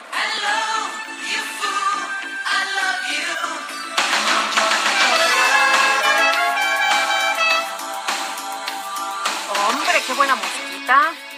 ¿Cómo están, Sergio, Lupita? Julio ¿Cómo Romero, estás? buenos Muy bien, días. muchas gracias, muy buenos días. Pues estoy recordando a Mari Fredriksson, este integrante del grupo Roxette, este grupo, gran grupo sueco, Sí. ¿no? Ella falleció, pues en 2019, víctima del cáncer, ¿no? Y la verdad es que sí es una, una tristeza, una, una muy buena banda que marcó, que marcó época ya en los, en los 90 el buen Roxette, si no mal recuerdo, vino un par de veces a México, algo así, entonces... ¿No fue pues, en aquel concierto donde fuiste a comprar tu boleto y no había concierto? No, eso fue, uy, hace muchos años fue eh, para los Rolling Stones que se Ah. supone los iban a vender en la Arena México y pues cuál, ¿no? Era una broma de 28 de diciembre. Ah, y te fuiste a formar, mi querido y Julio. me fui a formar, este, sí, me fui a formar. Eso sí, me dieron mi tamal y mi atole, ¿no? una, una estación de radio que que ya te- te desapareció. dieron a tole con el dedo. Y me dieron a tole con el dedo. Una, una estación que ya desapareció, hizo la broma del 28 de diciembre. Y ahí vamos, a, yo hasta vendí hasta los tenis, creo que vendí esa vez para ir a ver a los Rolling Stones. Y pues cuál, nunca vinieron, ya hasta 95. Pero bueno, ni hablar, ya no me quiero acordar de esa experiencia, insisto. Es uno de los tamales y uno de los atoles más tristes que me he tomado en mi vida. Oigan, todo listo para que esta noche arranque la gran final del Balompié Nacional. A las 9 de la noche en el Nou Camp, los Esmeraldas de León estarán recibiendo a los rojinegros del Atlas. Por lo pronto, Ariel Holand, técnico de León, aseguró que ni él ni su equipo se presionan de más por llegar a los dos últimos juegos de la liguilla y ve una final muy pareja.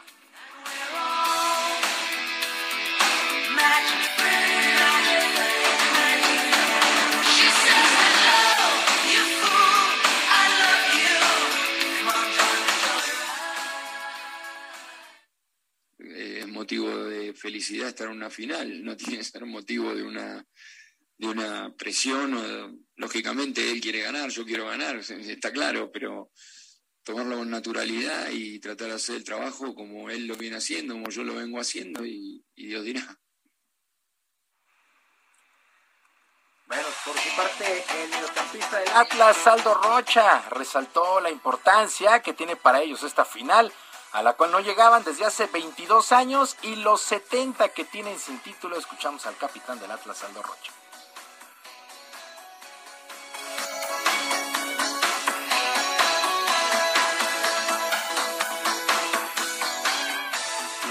Bastante bien. Ahora, si bien el, el fin de semana se disfrutó bastante, ¿por, ¿por qué? Porque teníamos años que no, que no se lograba llegar a una final. Entonces, esa parte también es, es muy emocionante para, para todos, no solo para los canteranos. ¿Por qué? Porque Atlas son 24, 25 jugadores en el cual lo representamos con bastante orgullo y sobre todo que la estamos disfrutando de muy buena manera.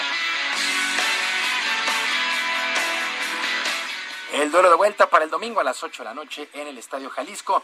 Y el exfutbolista argentino Alfredo Moreno falleció a los 41 años de edad luego de que se le detectó un tumor maligno en la vesícula, informó el equipo del San Luis.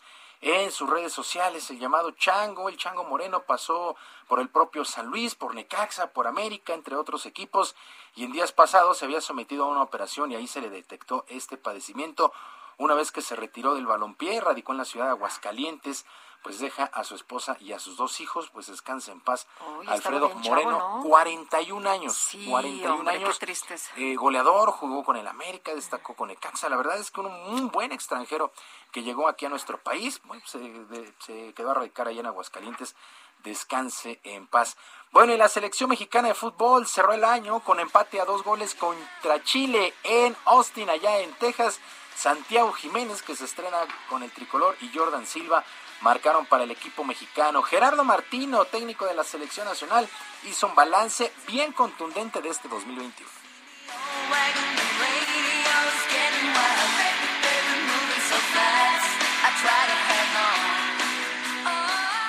Respecto al balance, es el peor año de, de nuestra gestión. Entendiendo 19, 20 y 21, claramente en resultados y en rendimiento, el peor año de, de mi gestión. Así de contundente Gerardo Martino. Bueno, en enero se vendrá una nueva fecha FIFA para el octagonal final de la CONCACAF, donde México marcha en el tercer lugar. Y luego de 20 años, el Barcelona, el Barcelona no estará en las finales de la Champions League después de caer 3 por 0 ante el Bayern Múnich en el último duelo en la fase de grupos. Con este resultado, los catalanes quedaron en el tercer lugar del sector y ahora buscarán un sitio en la Europa League. El técnico del Barça, Xavi Hernández, no ocultó el fracaso y el mal momento por el que atraviesa el club.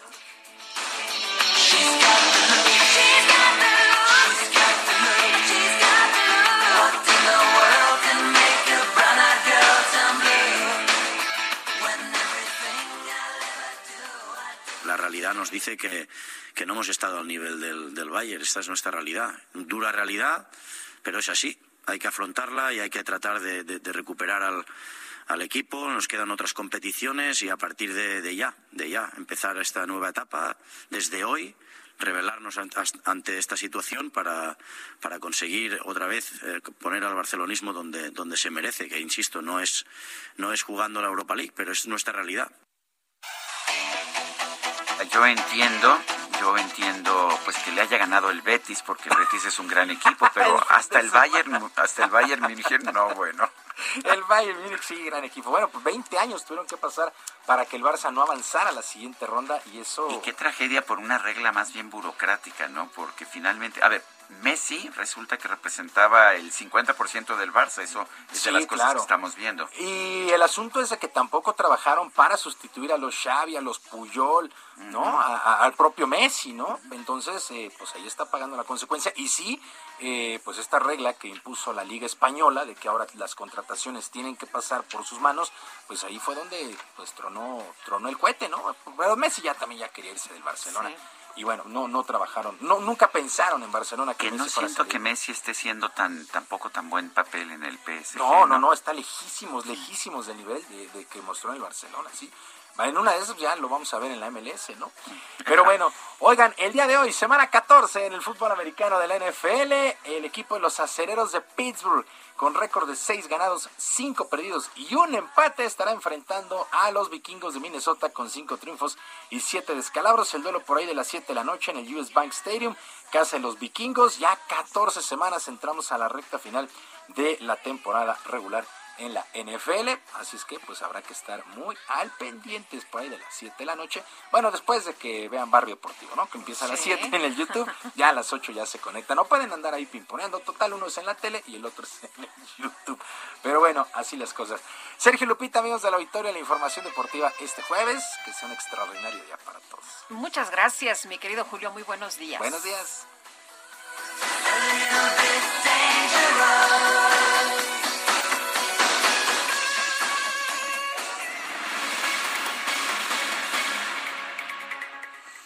Son las nueve con once minutos. El cantante Manuel Talancón está presentando un nuevo material discográfico, Cuentos Desamores. Eh, vamos a conversar precisamente con Emanuel Talancón, lo tenemos en la línea telefónica. Emanuel, cuéntanos de estos cuentos, de, no de amor, sino de desamores, cuéntanos de ellos. Hola, ¿qué tal? Muy buenos días. Muchas gracias por la invitación. Buenos Eh, días. Pues sí, estos cuentos de desamores yo creo que habla de cosas tan cotidianas que nos pasan día a día a cada uno de nosotros como seres humanos. Y pues tal cual es eso, son varias historias que tiene el disco, cuatro canciones de desamor, una de amor, que yo creo que cualquier persona se puede sentir identificada con cada uno de estos cuentos tal cual, porque al final yo creo y estoy convencido que cada vida es un cuento y es una historia y lo podríamos hacer hasta un libro y una novela, porque todos tenemos nuestro drama, todos tenemos nuestra alegría, nuestra tristeza y eso justamente aborda este nuevo disco. De cuentos de amor o de desamor, ¿de dónde surgen? ¿Cómo, cómo surgen? Cuéntanos. Bueno, Cuentos de Desamores viene tal cual de una decepción amorosa mía. Es la, eh, la primera vez que hago un disco tan íntimo, tan profundo, que es muy, muy de mis experiencias. Por lo general, en mis anteriores trabajos, yo lo que hacía era cantar hacia la sociedad, hacia lo externo, o también canciones de amor o desamor, pero que yo escuchaba de otras personas. Nunca me había atrevido como a conectar conmigo y a expresarlo. Es un disco muy íntimo y es un disco que realmente muestra tanto mis carencias emocionales como mis fortalezas, ¿por qué no? El, ah, y, bueno, pues el desamor es también un impulso artístico, siempre lo ha sido, ¿verdad? Sí, totalmente. Yo siempre he dicho que en este mar llamado vida la música es mi salvavidas porque eh, tal cual ante cualquier tristeza, cualquier decepción, tanto como cualquier alegría, pero sobre todo las tristezas y las decepciones nos terminan dando un, pues sí, un plus como para, para inspirarte, un plus porque al final termina siendo una catarsis, un desahogo de eso que te hace sentir muy mal. Emanuel, ¿y cómo andas ahorita del corazoncito? ¿Ya mejor? Pues, pues sí, ya más estable. Ahora sí que uno se tiene que autocurar las heridas también, rodearte de una red de apoyo, de buenas amistades, de la familia, para poder salir adelante. Y yo creo que todo esto me ha, me ayudado muchísimo también para para ir poco a poco saliendo de, de este de ese pozo en el que lo mismo me metí, porque también hay que aceptarlo. Hay una corresponsabilidad siempre dentro de una relación de pareja. Emanuel Talancón, cantante, gracias por invitarnos a escuchar Cuentos Desamores. Muchísimas gracias a ustedes por el espacio. Les invito a escucharme por Spotify, por, por Facebook como Emanuel Talancón, ya que me sigan por Instagram como Manu Talancón. Muy bien. Un abrazo, buenos días. Gracias, hasta luego. buen Hasta día. luego. Oye, nos escribe Gabriel Jauregui. Yo voy a pedir aguacate porque me porté muy bien. Va a ser mi petición a Santa. Bueno, pues ahí están, ahí están los pedidos para Santa. Oye, la jefa de gobierno de la Ciudad de México, Claudia Sheinbaum, presentó un mensaje con motivo del tercer aniversario de su mandato. Ya son, Carlos Navarro, decías ayer, 10 informes, ¿no? Es correcto, buenos días Sergio Lupita, les saludo con gusto a ustedes y al auditorio y comentarles que en su tercer ejercicio de rendición de cuentas la jefa de gobierno Claudia Sheinbaum presentó el plan de trabajo para 2022, que incluye una línea de cablebús en el bosque de Chapultepec y analiza, y analiza la construcción de una más en la alcaldía Tlalpan. En un evento en el Palacio de Minería donde estuvo acompañada por miembros de su gabinete y arropada por el gabinete federal, la mandataria capitalina explicó sus 31 proyectos. Escuchemos. un cablebús nuevo como parte del proyecto Chapultepec y evaluamos la cuarta línea del Metrobús. La mandataria capitalina también informó que van por la sustitución de 2.000 microbuses grises que aún circulan en la capital del país. Escuchemos. Sustitución de 2.000 microbuses. Sé que muchos jefes de gobierno lo han prometido, pero estamos convencidos que entre el 2022 y el 2023 habremos sustituido todos los microbuses de la Ciudad de México.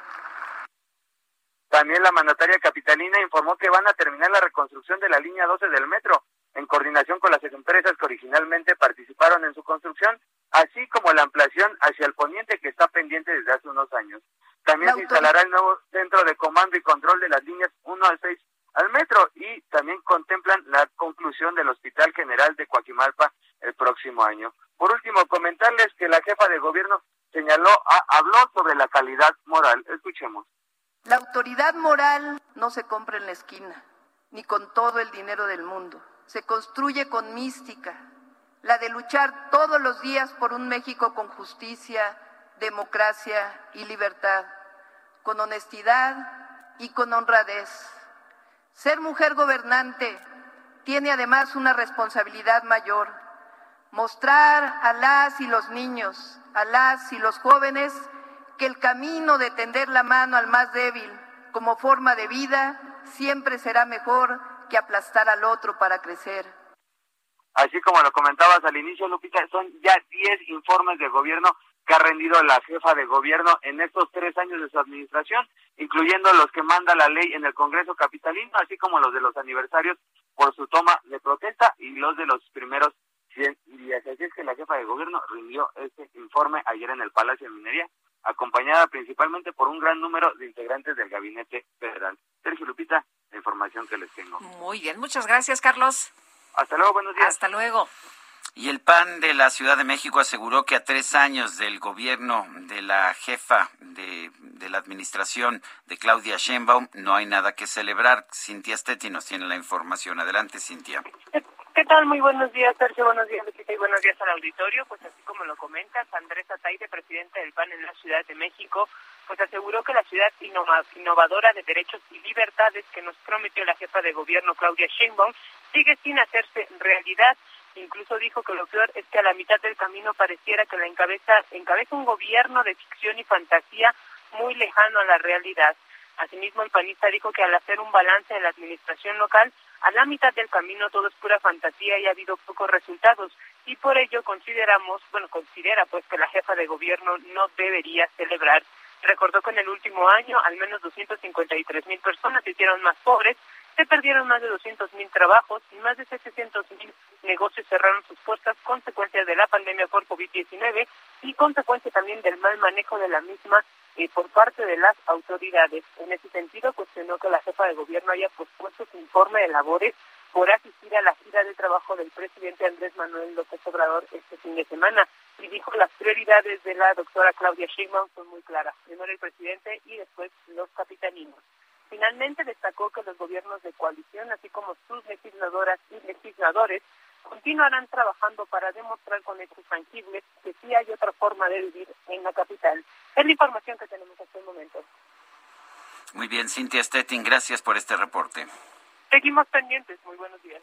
Buenos días. Sí, el apoderado legal del patronato de la Universidad de las Américas Puebla, Rodrigo Gursa, negó que el juez 24 de lo civil del Tribunal Superior de Justicia de la Ciudad de México reconozca a la Fundación Jenkins al frente de la universidad. Eh, Rodrigo, ¿esto significa que no van a entregar las instalaciones a la directora interna en estos momentos, que no van a entregar eh, la universidad? Eh, cuéntanos, muy buenos días. Lupita, Sergio, muy buenos días. Eh, mira, creo que, ahí es parte de la desinformación. La universidad está en manos de la Fundación Nelson Jenkins. Eh, lo que es importante recalcar es que la remoción de la familia Jenkins, la designación del actual patronato, que se realizó por parte de la Junta para el Cuidado de las Instituciones de Asistencia Privada del Estado de Puebla, continúa vigente. Ninguna autoridad ju- judicial ha revocado o siquiera suspendido la integración o la composición del nuevo patronato hecho por Horacio Magaña, eso es algo muy importante. No, o sea, Horacio Magaña, por lo tanto es falso que la legítima representación de la UDAP esté a cargo del patronato que supuestamente eh, encabeza Margarita Jenkins.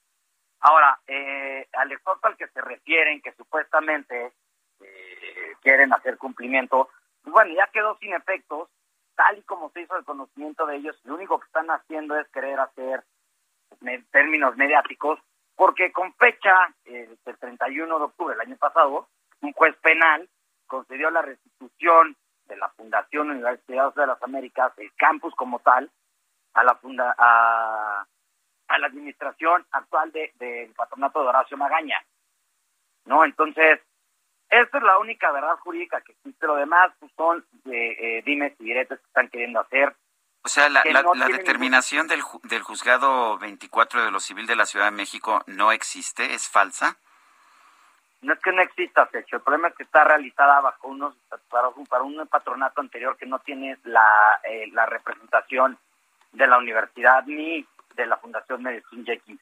El patronato determinado y el patronato vigente es el que encabeza Horacio Magaña Martínez. Bueno, pues No, no la familia Jenkins de de Landa ni nada por el estilo. Ellos al revés, están revocados por el tema de, desvío de recursos de, de las diferentes cosas que hemos mencionado, entre ellos el campus de la, de, de la Fundación Universidad de las Américas Puebla, y además se reitera que la universidad, eh, eh, además, eh, la universidad siempre ha tenido las puertas abiertas, ¿no? Oye, Rodrigo, entonces, eh, el, el, exhorto este que, que eh, eh, al Poder Judicial de Puebla y a las autoridades de Cholula para devolver el campus, ¿esto ya quedó anulado? Exactamente, quedó sin efectos en virtud de haber sido para un patronato distinto y demás. Ahora, ellos no quieren hacerse responsables ni hacer evidente el tema de que la doctora Cecilia Naya que hasta la fecha está eh, obligada a rendir cuentas del cargo de vicerrectora académica que ejerció en el momento con este Luis Ernesto Derbez, pues bueno, debe asumir la responsabilidad civil y penal en la que está incurriendo por ostentarse ilícitamente como rectora de la UTLAP. No porque salga ella y, y, compañía diciendo yo soy la rectora y yo soy la que puedo estar y soy la rectora interina y sigan utilizando de manera ilegal los medios institucionales, quiere decir que jurídicamente es verdad jurídicamente lo único que es verdad es que el patronato conformado por Horacio Magaña es el que jurídicamente está constituido por la autoridad que puede nombrar a los patronatos. Nadie más. Los el otro patronato está revocado porque para empezar están fugados. Todos tienen órdenes de aprehensión. Entonces me parece inaudito que la gente quiera restituir un patronato que saquearon ambas eh, fundaciones, tanto Mary Jenkins como Fundación Universidad de las Américas Puebla. Luis Ernesto Derbez, los abogados, la vicerrectora, están coludidos, por eso hay órdenes de aprehensión contra varias personas.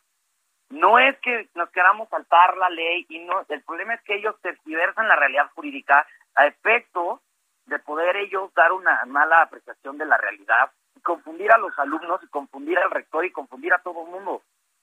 Ríos Peter es el rector, punto, es el que está buscando que los alumnos regresen y es el que está buscando poder contacto con los maestros. Pero el supuesto vocero, que además no es vocero porque la Fundación Mary Street Jenkins no lo tiene como vocero, sale confunde y, emite opiniones que no son jurídicamente ciertas. Insisto, se hizo el conocimiento tanto de los medios y, de los alumnos la resolución del 31 de octubre donde el juez de control de, judicial de, Puebla ordenó la restitución del campus a la Fundación Mary Street Jenkins. ¿Y quién es el patronato? Pues el que nombró la Junta. Pues no está tan complicado, pero... Rodrigo, muchas gracias por platicar con nosotros como siempre. Buenos días. Te agradezco, Lupita, gracias. Son las nueve de la mañana con veinticuatro minutos. Como en tantos otros temas, hemos escuchado los dos puntos de vista en el tema de la Universidad de las Américas Puebla. Nueve con veinticuatro, nuestro WhatsApp cincuenta y cinco veinte diez noventa y seis cuarenta y siete. Regresamos del corazón. No sabía lo que yo tenía, no sabía hasta que lo perdía. Era un ángel, era un sol, era un sitio en mi canción, un milagro que no merecía. La verdad de todas mis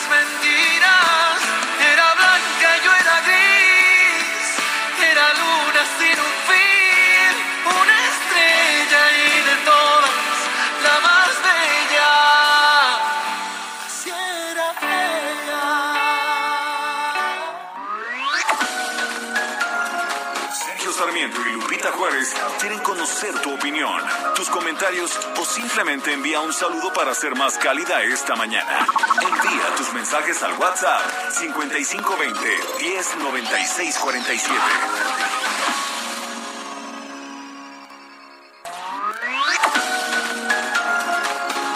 Continuamos con Sergio Sarmiento y Lupita Juárez por El Heraldo Radio. En México de 2015 a 2020 se vendieron más de un millón y medio de autos de baja seguridad. Para saber qué autos nos protegen mejor, se hacen pruebas de choque con domis que simulan el daño que puede sufrir una persona. Solo los domis resisten choques. Tu familia no. Con autos más seguros y mejor información para los consumidores, se evitarían más de 5.000 muertes cada año. Exijamos autos más seguros para México. Infórmate en www.quetanseguroestuauto.org. Lloran las rosas, el rocío ya se ha convertido en lágrimas. Que me ha sido te perdido. Lloran las rosas, llora mi alma, va gimiendo las alas recortadas. Te me has ido, te he perdido. Llora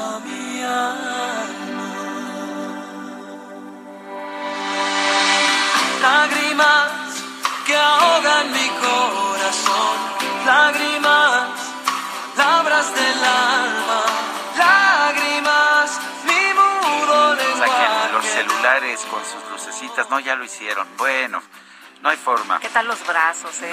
No, no, no. Lloran las rosas y la lagrimita. ¿Ya le viste la lágrima que tiene ahí en la comisura de los ojos nuestra amiga Itzel González? Yo pensé que Alan y el Quique, mira, ya se están hasta abrazando. No, bueno, y eso que no se quieran. Imagínate si que si se quisieran. Bueno, tenemos mensajes de nuestro público mientras escuchamos Lloran las rosas con Cristian Castro, quien ayer cumplió años. Oye, escucha este mensaje de Socorro González. Ay, Coco, pensé que te ibas a quejar de los precios tan altos, hombre. Y nos dice, una pesadilla ir a surtir mandado a las tiendas de autoservicio y que estén con la música navideña. Es toda una tortura.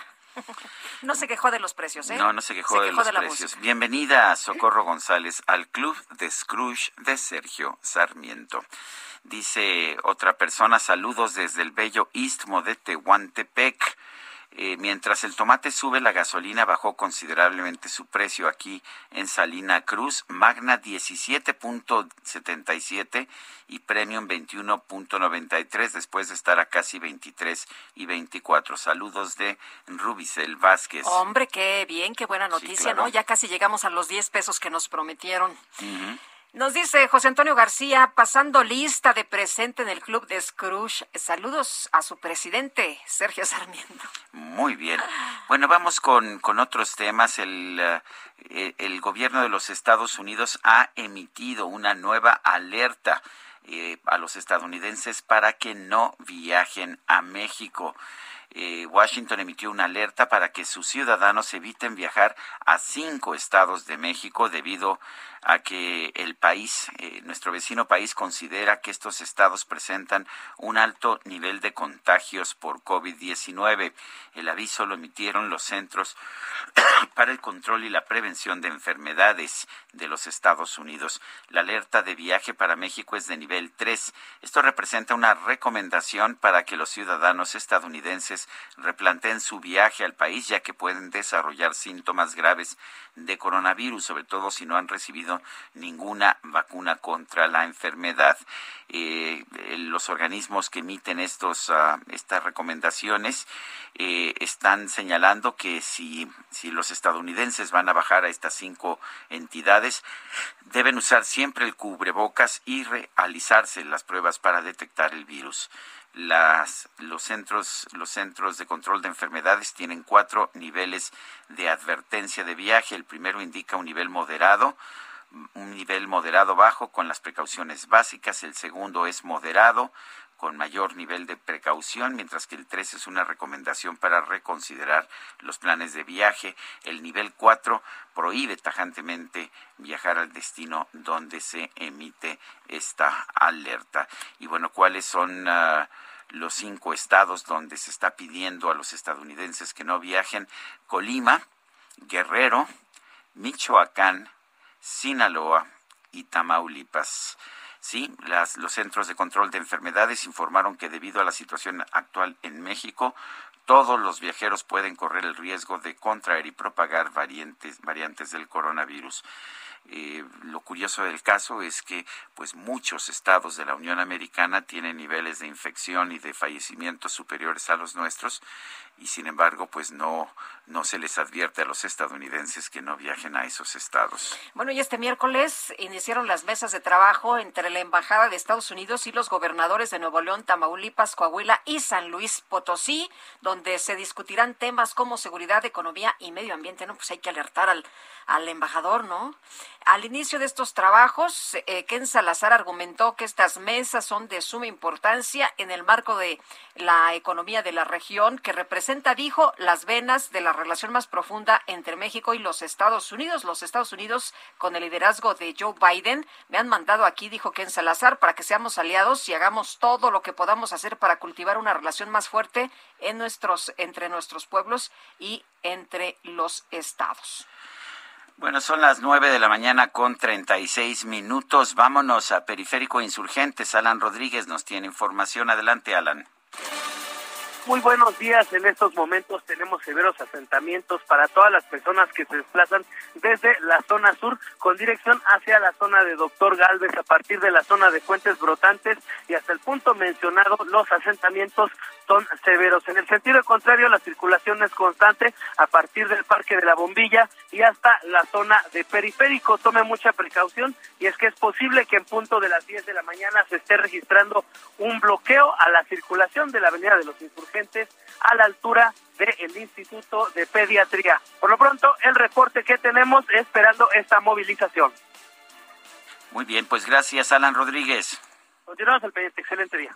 Igualmente, y la Comisión de Bienestar Animal del Congreso de la Ciudad de México decidió detener el avance del dictamen para prohibir las corridas de toros aquí en la capital del país. Adriana Buenrostro, coordinadora político legal de la organización Animal Héroes, ¿cómo ves esto que ha ocurrido en, la, en el Congreso de la Ciudad de México? ¿Se tiene que discutir más? ¿Se tienen que reunir y hablar más del tema? Hola, ¿qué tal? Muy buenos días. Buenos días. El espacio. Pues mira, el tema está más que discutido. Han sido varias legislaciones ya, incluso en las que se ha discutido, se han dado y se han puesto sobre la mesa todos los argumentos de las diferentes, eh, pues, puntos de vista, tanto de la, de la parte en la que defendemos a los animales y a la sociedad de la violencia explícita de estos actos, así como también de quienes disfrutan de este tipo de, de espectáculos, ¿no? Entonces, el tema está más que discutido. Nosotros estamos exigiendo a las diputadas y a los diputados que se tome con seriedad todo el trabajo que se ha hecho a través de todos los años en los que hemos trabajado juntos. Nosotros contamos desde Animativos con una bancada animalista, donde la bancada animalista de la Ciudad de México es una de las más grandes de todo el país, con 20 diputadas y diputados que se unieron eh, y que, pues bueno, estamos esperando que cumplan esos compromisos que firmaron desde que estaban en las, en las campañas electorales con el movimiento animalista eh, y pues no se vale que únicamente por, eh, por puntos de vista diferentes, donde ya se ha aprobado incluso por la misma Suprema Corte de Justicia de la Nación que es viable, que es constitucional, que no se ataca ningún tipo de derecho humano, eh, pues que este tipo de Nosotros estamos trabajando, seguimos trabajando con nuestras campañas, para socializar el tema, eh, pidiendo firmas a las personas que deseen unirse con mexicosintauromaquia.org, donde pues cada, cada firma se envía un correo a las legisladoras y legisladores eh, para que voten a favor este dictamen. Tenemos 45 días que se habló en la Comisión de Bienestar Animal, donde se estarían teniendo mesas de trabajo supuestamente para hablar con las personas que se verían afectadas por este tema. Sin embargo, pues sabemos que eh, no hay corridas, no hay tantas corridas de toros, de hecho no todo el año hay corridas de toros en la Plaza México, entonces la afectación realmente no es máxima y pues estaríamos nosotros empujando muchísimo y seguimos con nuestros trabajos a, partir de Animal Heroes para lograr que se prohíba al fin las corridas de toros en la Ciudad de México. Bueno, entonces, eh, ¿ustedes piensan que, que, se van a prohibir finalmente y, piensan que se van a prohibir nada más en la Ciudad de México, ahí es donde está la iniciativa, o, o consideran que esto ocurrirá en el resto del país?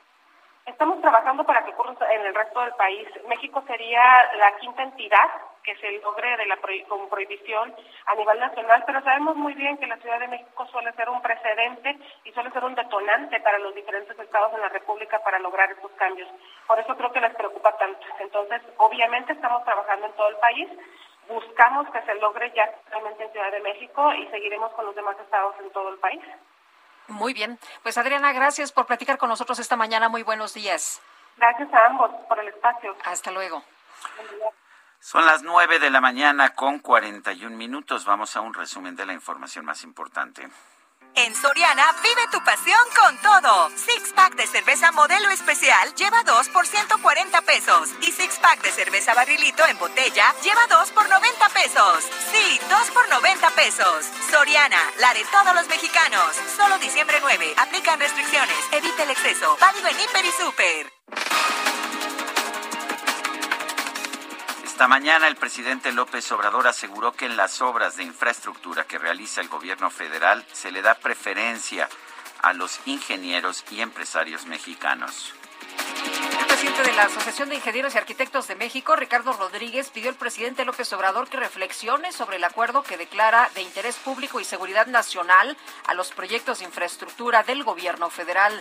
Trabajando juntos, gobierno y sociedad civil, alcanzaremos las metas del México que queremos para nuestros hijos y para nuestros nietos. Por ello pugnamos por la transparencia y lo invitamos a reflexionar sobre el acuerdo publicado recientemente y que declara diversas obras públicas como de seguridad nacional. Con voluntad política, las obras deberán ser de la mejor calidad, al menor costo y dentro del tiempo proyectado. El comisionado del INAI, Adrián Alcalá, aclaró en este espacio que la controversia que va a presentar el organismo en contra de este acuerdo presidencial no implica la interrupción de las obras.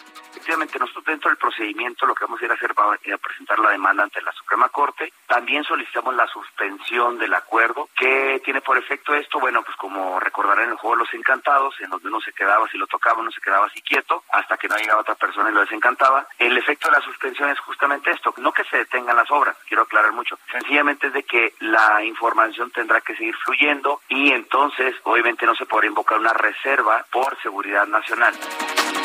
Congreso de Tabasco aprobó distintas reformas para castigar la violencia sexual, digital o cibernética con hasta seis años de prisión y multas de hasta 172 mil pesos. En una carta, más de 300 escritores y artistas, entre ellos Elena Poniatowska, la chilena Isabel Allende y Mario Vargas Llosa, llamaron al gobierno de Cuba a respetar la libertad de expresión y liberar a los opositores que han sido detenidos. Y Alegra Stratton, asesora del primer ministro del Reino Unido Boris Johnson, presentó su renuncia luego de que se difundió un video en el que aparece en una fiesta realizada en Downing Street durante el confinamiento de 2020 por la pandemia de COVID-19.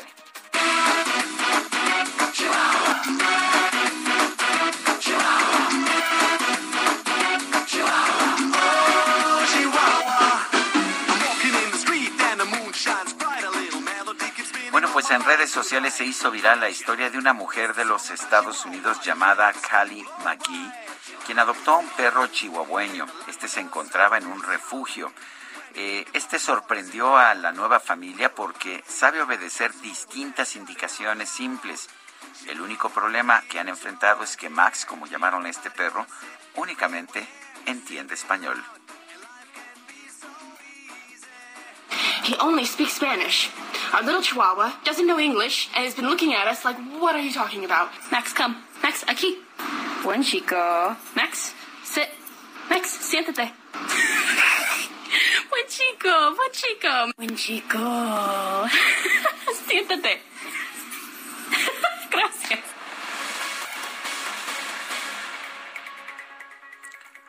Bueno, no habla inglés. Eso es lo que podríamos decir, Guadalupe. Ah, qué cosa. Hay que verlo por el lado amable, ¿no? Van a aprender español, pues el perro habla español, como lo dijo esta propietaria. Oye, y hoy es el Día Internacional contra la Corrupción. Vamos a, a, platicar con Eduardo Bojorques, director de Transparencia Mexicana. Qué gusto saludarte, Eduardo. Eh, además, en este en este contexto, ¿cómo pues cómo ves el gobierno del presidente López Obrador que eh, ha mencionado una y otra vez que ya no hay corrupción en su gobierno, ha sacado muchas banderitas blancas diciendo que pues ya esto es cosa del pasado y bueno, también se ha enojado incluso cuando se han dado listas en las que México aparece muy mal? Lupita, muy buenos días. Sergio, gusto en saludarte. Mira, creo que creo que hay un cambio importante que hay que reconocer en la administración del presidente López Obrador y yo la verdad es que eh, creo que es útil para todas las personas que vivimos en este país. El presidente ya no ya no sostiene, como lo hacía su antecesor Enrique Peña Nieto, que la corrupción es un problema en nuestra cultura, que estaba enraizado en nuestro código genético, que era un problema, y creo que pues en ánimo de discursivo exagera, le gusta utilizar la palabra erradicar la corrupción en lugar de controlarla, le gusta decir que como él no participa de la corrupción y como las escaleras se barren de arriba hacia abajo, eh, desde su punto de vista sí se combate la corrupción. Enti si no entiendo bien, Eduardo, estás diciendo que no es falso, pero se exagera. Eso es lo que estás diciendo. Sergio. No, yo creo que lo que tiene es una línea discursiva muy potente, eh, donde él sabe que la opinión pública le reconoce a él honestidad en, términos personales. Si tú ves todas las encuestas en términos de cómo, si aprueban o desaprueban la forma en la que el presidente está llevando el tema de la corrupción o de la lucha contra la corrupción, vas a ver que hay una aprobación, Sergio, ¿no? La gente está aprobando la manera en la que se conduce en el tema. Ahora, es muy distinto lo que estamos viviendo como sociedad. La corrupción, por ejemplo, en trámites y servicios creció en 9% durante el periodo del presidente López Obrador, es decir, la corrupción que le afecta a las familias que nos están escuchando, esa creció. Eh, seguramente eh, la, la opinión pública está registrando pues los temas de escándalo, de ruido, donde pues hay funcionarios de la administración del presidente López Obrador que tienen más de 100 vehículos, ¿no? Es una manera muy peculiar de ser austero. Eh, 100 automóviles para mí es digamos, sería tan grave como una boda en Antigua, Sergio, ¿no? Eh, Eduardo, esto significa que una cosa es el discurso del presidente y otra es la realidad para los mexicanos. Nos está costando más trabajo a los mexicanos en el tema de la corrupción. ¿Siguen las cosas eh, como en el pasado? No, yo creo que están cambiando, pero no están cambiando al ritmo que el presidente ha ofrecido. No se están controlando eh, los casos de corrupción de la manera en la que se planteó. Parecía muy fácil, ¿no? Ir contra los gran, las grandes figuras de lo que él llamaba o llama. La mafia del poder. Pero hasta el día de hoy, Lupita, yo no he visto ninguna sentencia de un juez, ¿no? Ninguna de las personas que ha sido acusada de un ilícito en estas grandes tramas de corrupción que ofreció enfrentar ha sido sentenciado no han devuelto el dinero a las arcas de la nación, que fue otra de las promesas eh, que se planteó desde el principio, y tampoco se ha reparado el daño a las víctimas de corrupción, que en algunos casos somos 122 millones de personas. ¿no? Hay, hay muchos de estos grandes casos de corrupción que no solo involucran dinero, sino afectación grave a la reputación del país y, a, y al estilo y la calidad de vida de nosotros. Yo creo que lo que la opinión pública separa es la opinión que tiene del presidente, respecto a lo que está ocurriendo realmente en el país. Eh, creo que no les resultará ninguna sorpresa a ustedes que pues la corrupción sigue siendo un problema entre los estados del país, varios gobernadores han sido acusados de malos manejos, no no el cambio que se que se ha planteado pues no no ha llegado a todas partes, creo que se ha concentrado en la figura del presidente y en su capacidad pues de convencerlos, eh, de convencer a la opinión pública de que si él es honesto, eh, todos son honestos alrededor de él. Yo creo que esa afirmación es categóricamente falsa. Son las, eh, gracias Eduardo Bojorques, director de Transparencia Mexicana. Son las nueve de la mañana con 49 minutos y vamos a, vamos con el chef Israel Arechiga. GastroLab. Historia, recetas, materia prima y un sinfín de cosas que a todos nos interesan.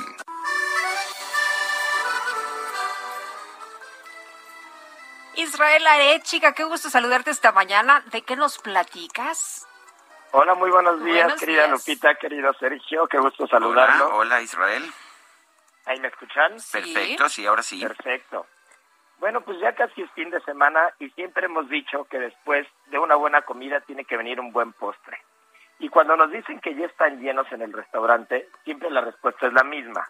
Para el postre hay un segundo estómago. No importa cuánto se haya comido, los que somos postreros por naturaleza siempre vamos a tener un huequito para el postre. Y justo hoy, en algunas partes del mundo, sobre todo en Norteamérica, se va a celebrar a los pasteleros y a los reposteros. Cuando hablamos de la historia de los reposteros, el primero que nos va a venir a la cabeza es el padre de la de la repostería y es el francés Marie Antoine Carême. Y Marie Antoine Carême tiene una historia bastante particular porque es una historia que se ha dado muchas veces en las cocinas a nivel mundial. A él lo abandona su padre a la edad de 10 años y consigue trabajar como ayudante de cocina en una taberna. En París, más o menos en 1785 él nace y a principios de 1800 ya estaba siendo ayudante de repostería con 13 o 14 años de edad en la mejor repostería de París en ese momento. Él no sabía leer, y el, y el dueño de la repostería vio que tenía tantas cualidades y tanta capacidad que en los tiempos libres lo mandaba obligadamente a la biblioteca a estudiar para poder aprender de arquitectura y, y, poder aprender a leer. Fue tanta la pasión que él tuvo que empezó a aplicar la arquitectura en la repostería y fue la primera persona en el mundo que empezó a diseñar y estructurar pasteles como tal. Fueron tan famosos sus pasteles que acabó cocinando y acabó haciendo pasteles para Napoleón I, para Alejandro I de Rusia, el zar, para el barón de Rothschild. Realmente fue la primera persona que puso la repostería en el lugar que tiene al día de hoy. Siempre se va a recordar a Karem como, la, como, como el repostero por excelencia. Fue la primera persona que puso orden en, en, una cocina como tal. Y cuando vamos siguiendo las historias de los reposteros, vamos a ir encontrando otras muy parecidas. Pierre Hermé, por ejemplo, nacido en 1961, también uno de los reposteros actualmente más importantes del mundo, comenzó su carrera a los 14 años. Después, en 2016, fue reconocido como el mejor chef repostero del mundo. Y así vamos a seguir con diferentes historias. Por ejemplo, Dominique Ansel, que también empezó a trabajar a los 15 años en París y, en, el, en el año 2017 fue considerado el mejor chef repostero del mundo. Lo mismo Cédric Grolet, que empezó a los 13 años y después de entrar al restaurante francés de Fauchon, eh, empezó a avanzar con su carrera y en 2015 y 2018 fue considerado el mejor chef repostero del mundo. Entonces, bueno, pues el día de hoy vamos a celebrarlos a ellos porque sin las bases y sin, sin la estructura de todos los reposteros, la disciplina de todos los reposteros, yo siempre he dicho que, que los reposteros se cuecen aparte, los pasteleros en un restaurante son las personas más disciplinadas, son las personas más estructuradas y de verdad gracias a esas manos y a esas mentes maravillosas no podríamos disfrutar tantos postres que, que al día de hoy pues son como, como el punto final, el dulce final al, al momento de terminar un menú. Les mando un fuerte abrazo, les recuerdo que mañana, como todos los viernes, sale Gastrolab en edición impresa del Heraldo de México y nos escuchamos sábado y domingo en punto de la una de la tarde. Muy bien, muchas gracias, chef. Muy buenos días. Muy buenos días, un fuerte y dulce abrazo. Gracias, muy dulce, muy dulce. Bueno, con información de Misael Zavala, nuestro reportero, eh, hemos, eh, nos hemos enterado de que el ex titular de la Unidad de Inteligencia Financiera de la UIF, Santiago Nieto, reapareció en un evento en el Senado que aborda el tema del combate a la corrupción.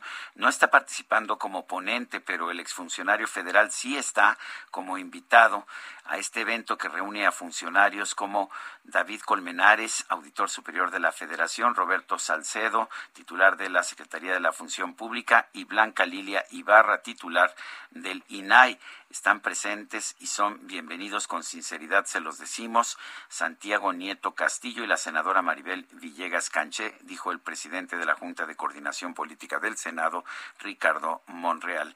Se nos acabó el tiempo, Guadalupe. Vámonos entonces, disfruten este día, que la pasen todos muy bien y aquí nos escuchamos mañana, que qué día es, viernes, ¿verdad? Viernes. Oye, ya nos acabamos también esta semana muy rapidito. Parece que sí, pero mañana, mañana nos escuchamos en punto de las 7. Hasta entonces, gracias de todo corazón. el alma, como un mar inquieto, como un mar en calma, siempre tan lejana como el horizonte.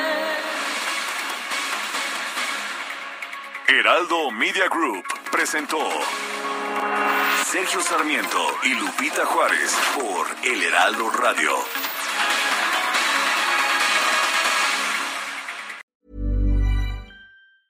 Tired of ads barging into your favorite news podcasts? Good news. Ad-free listening is available on Amazon Music. For all the music plus top podcasts included with your Prime membership.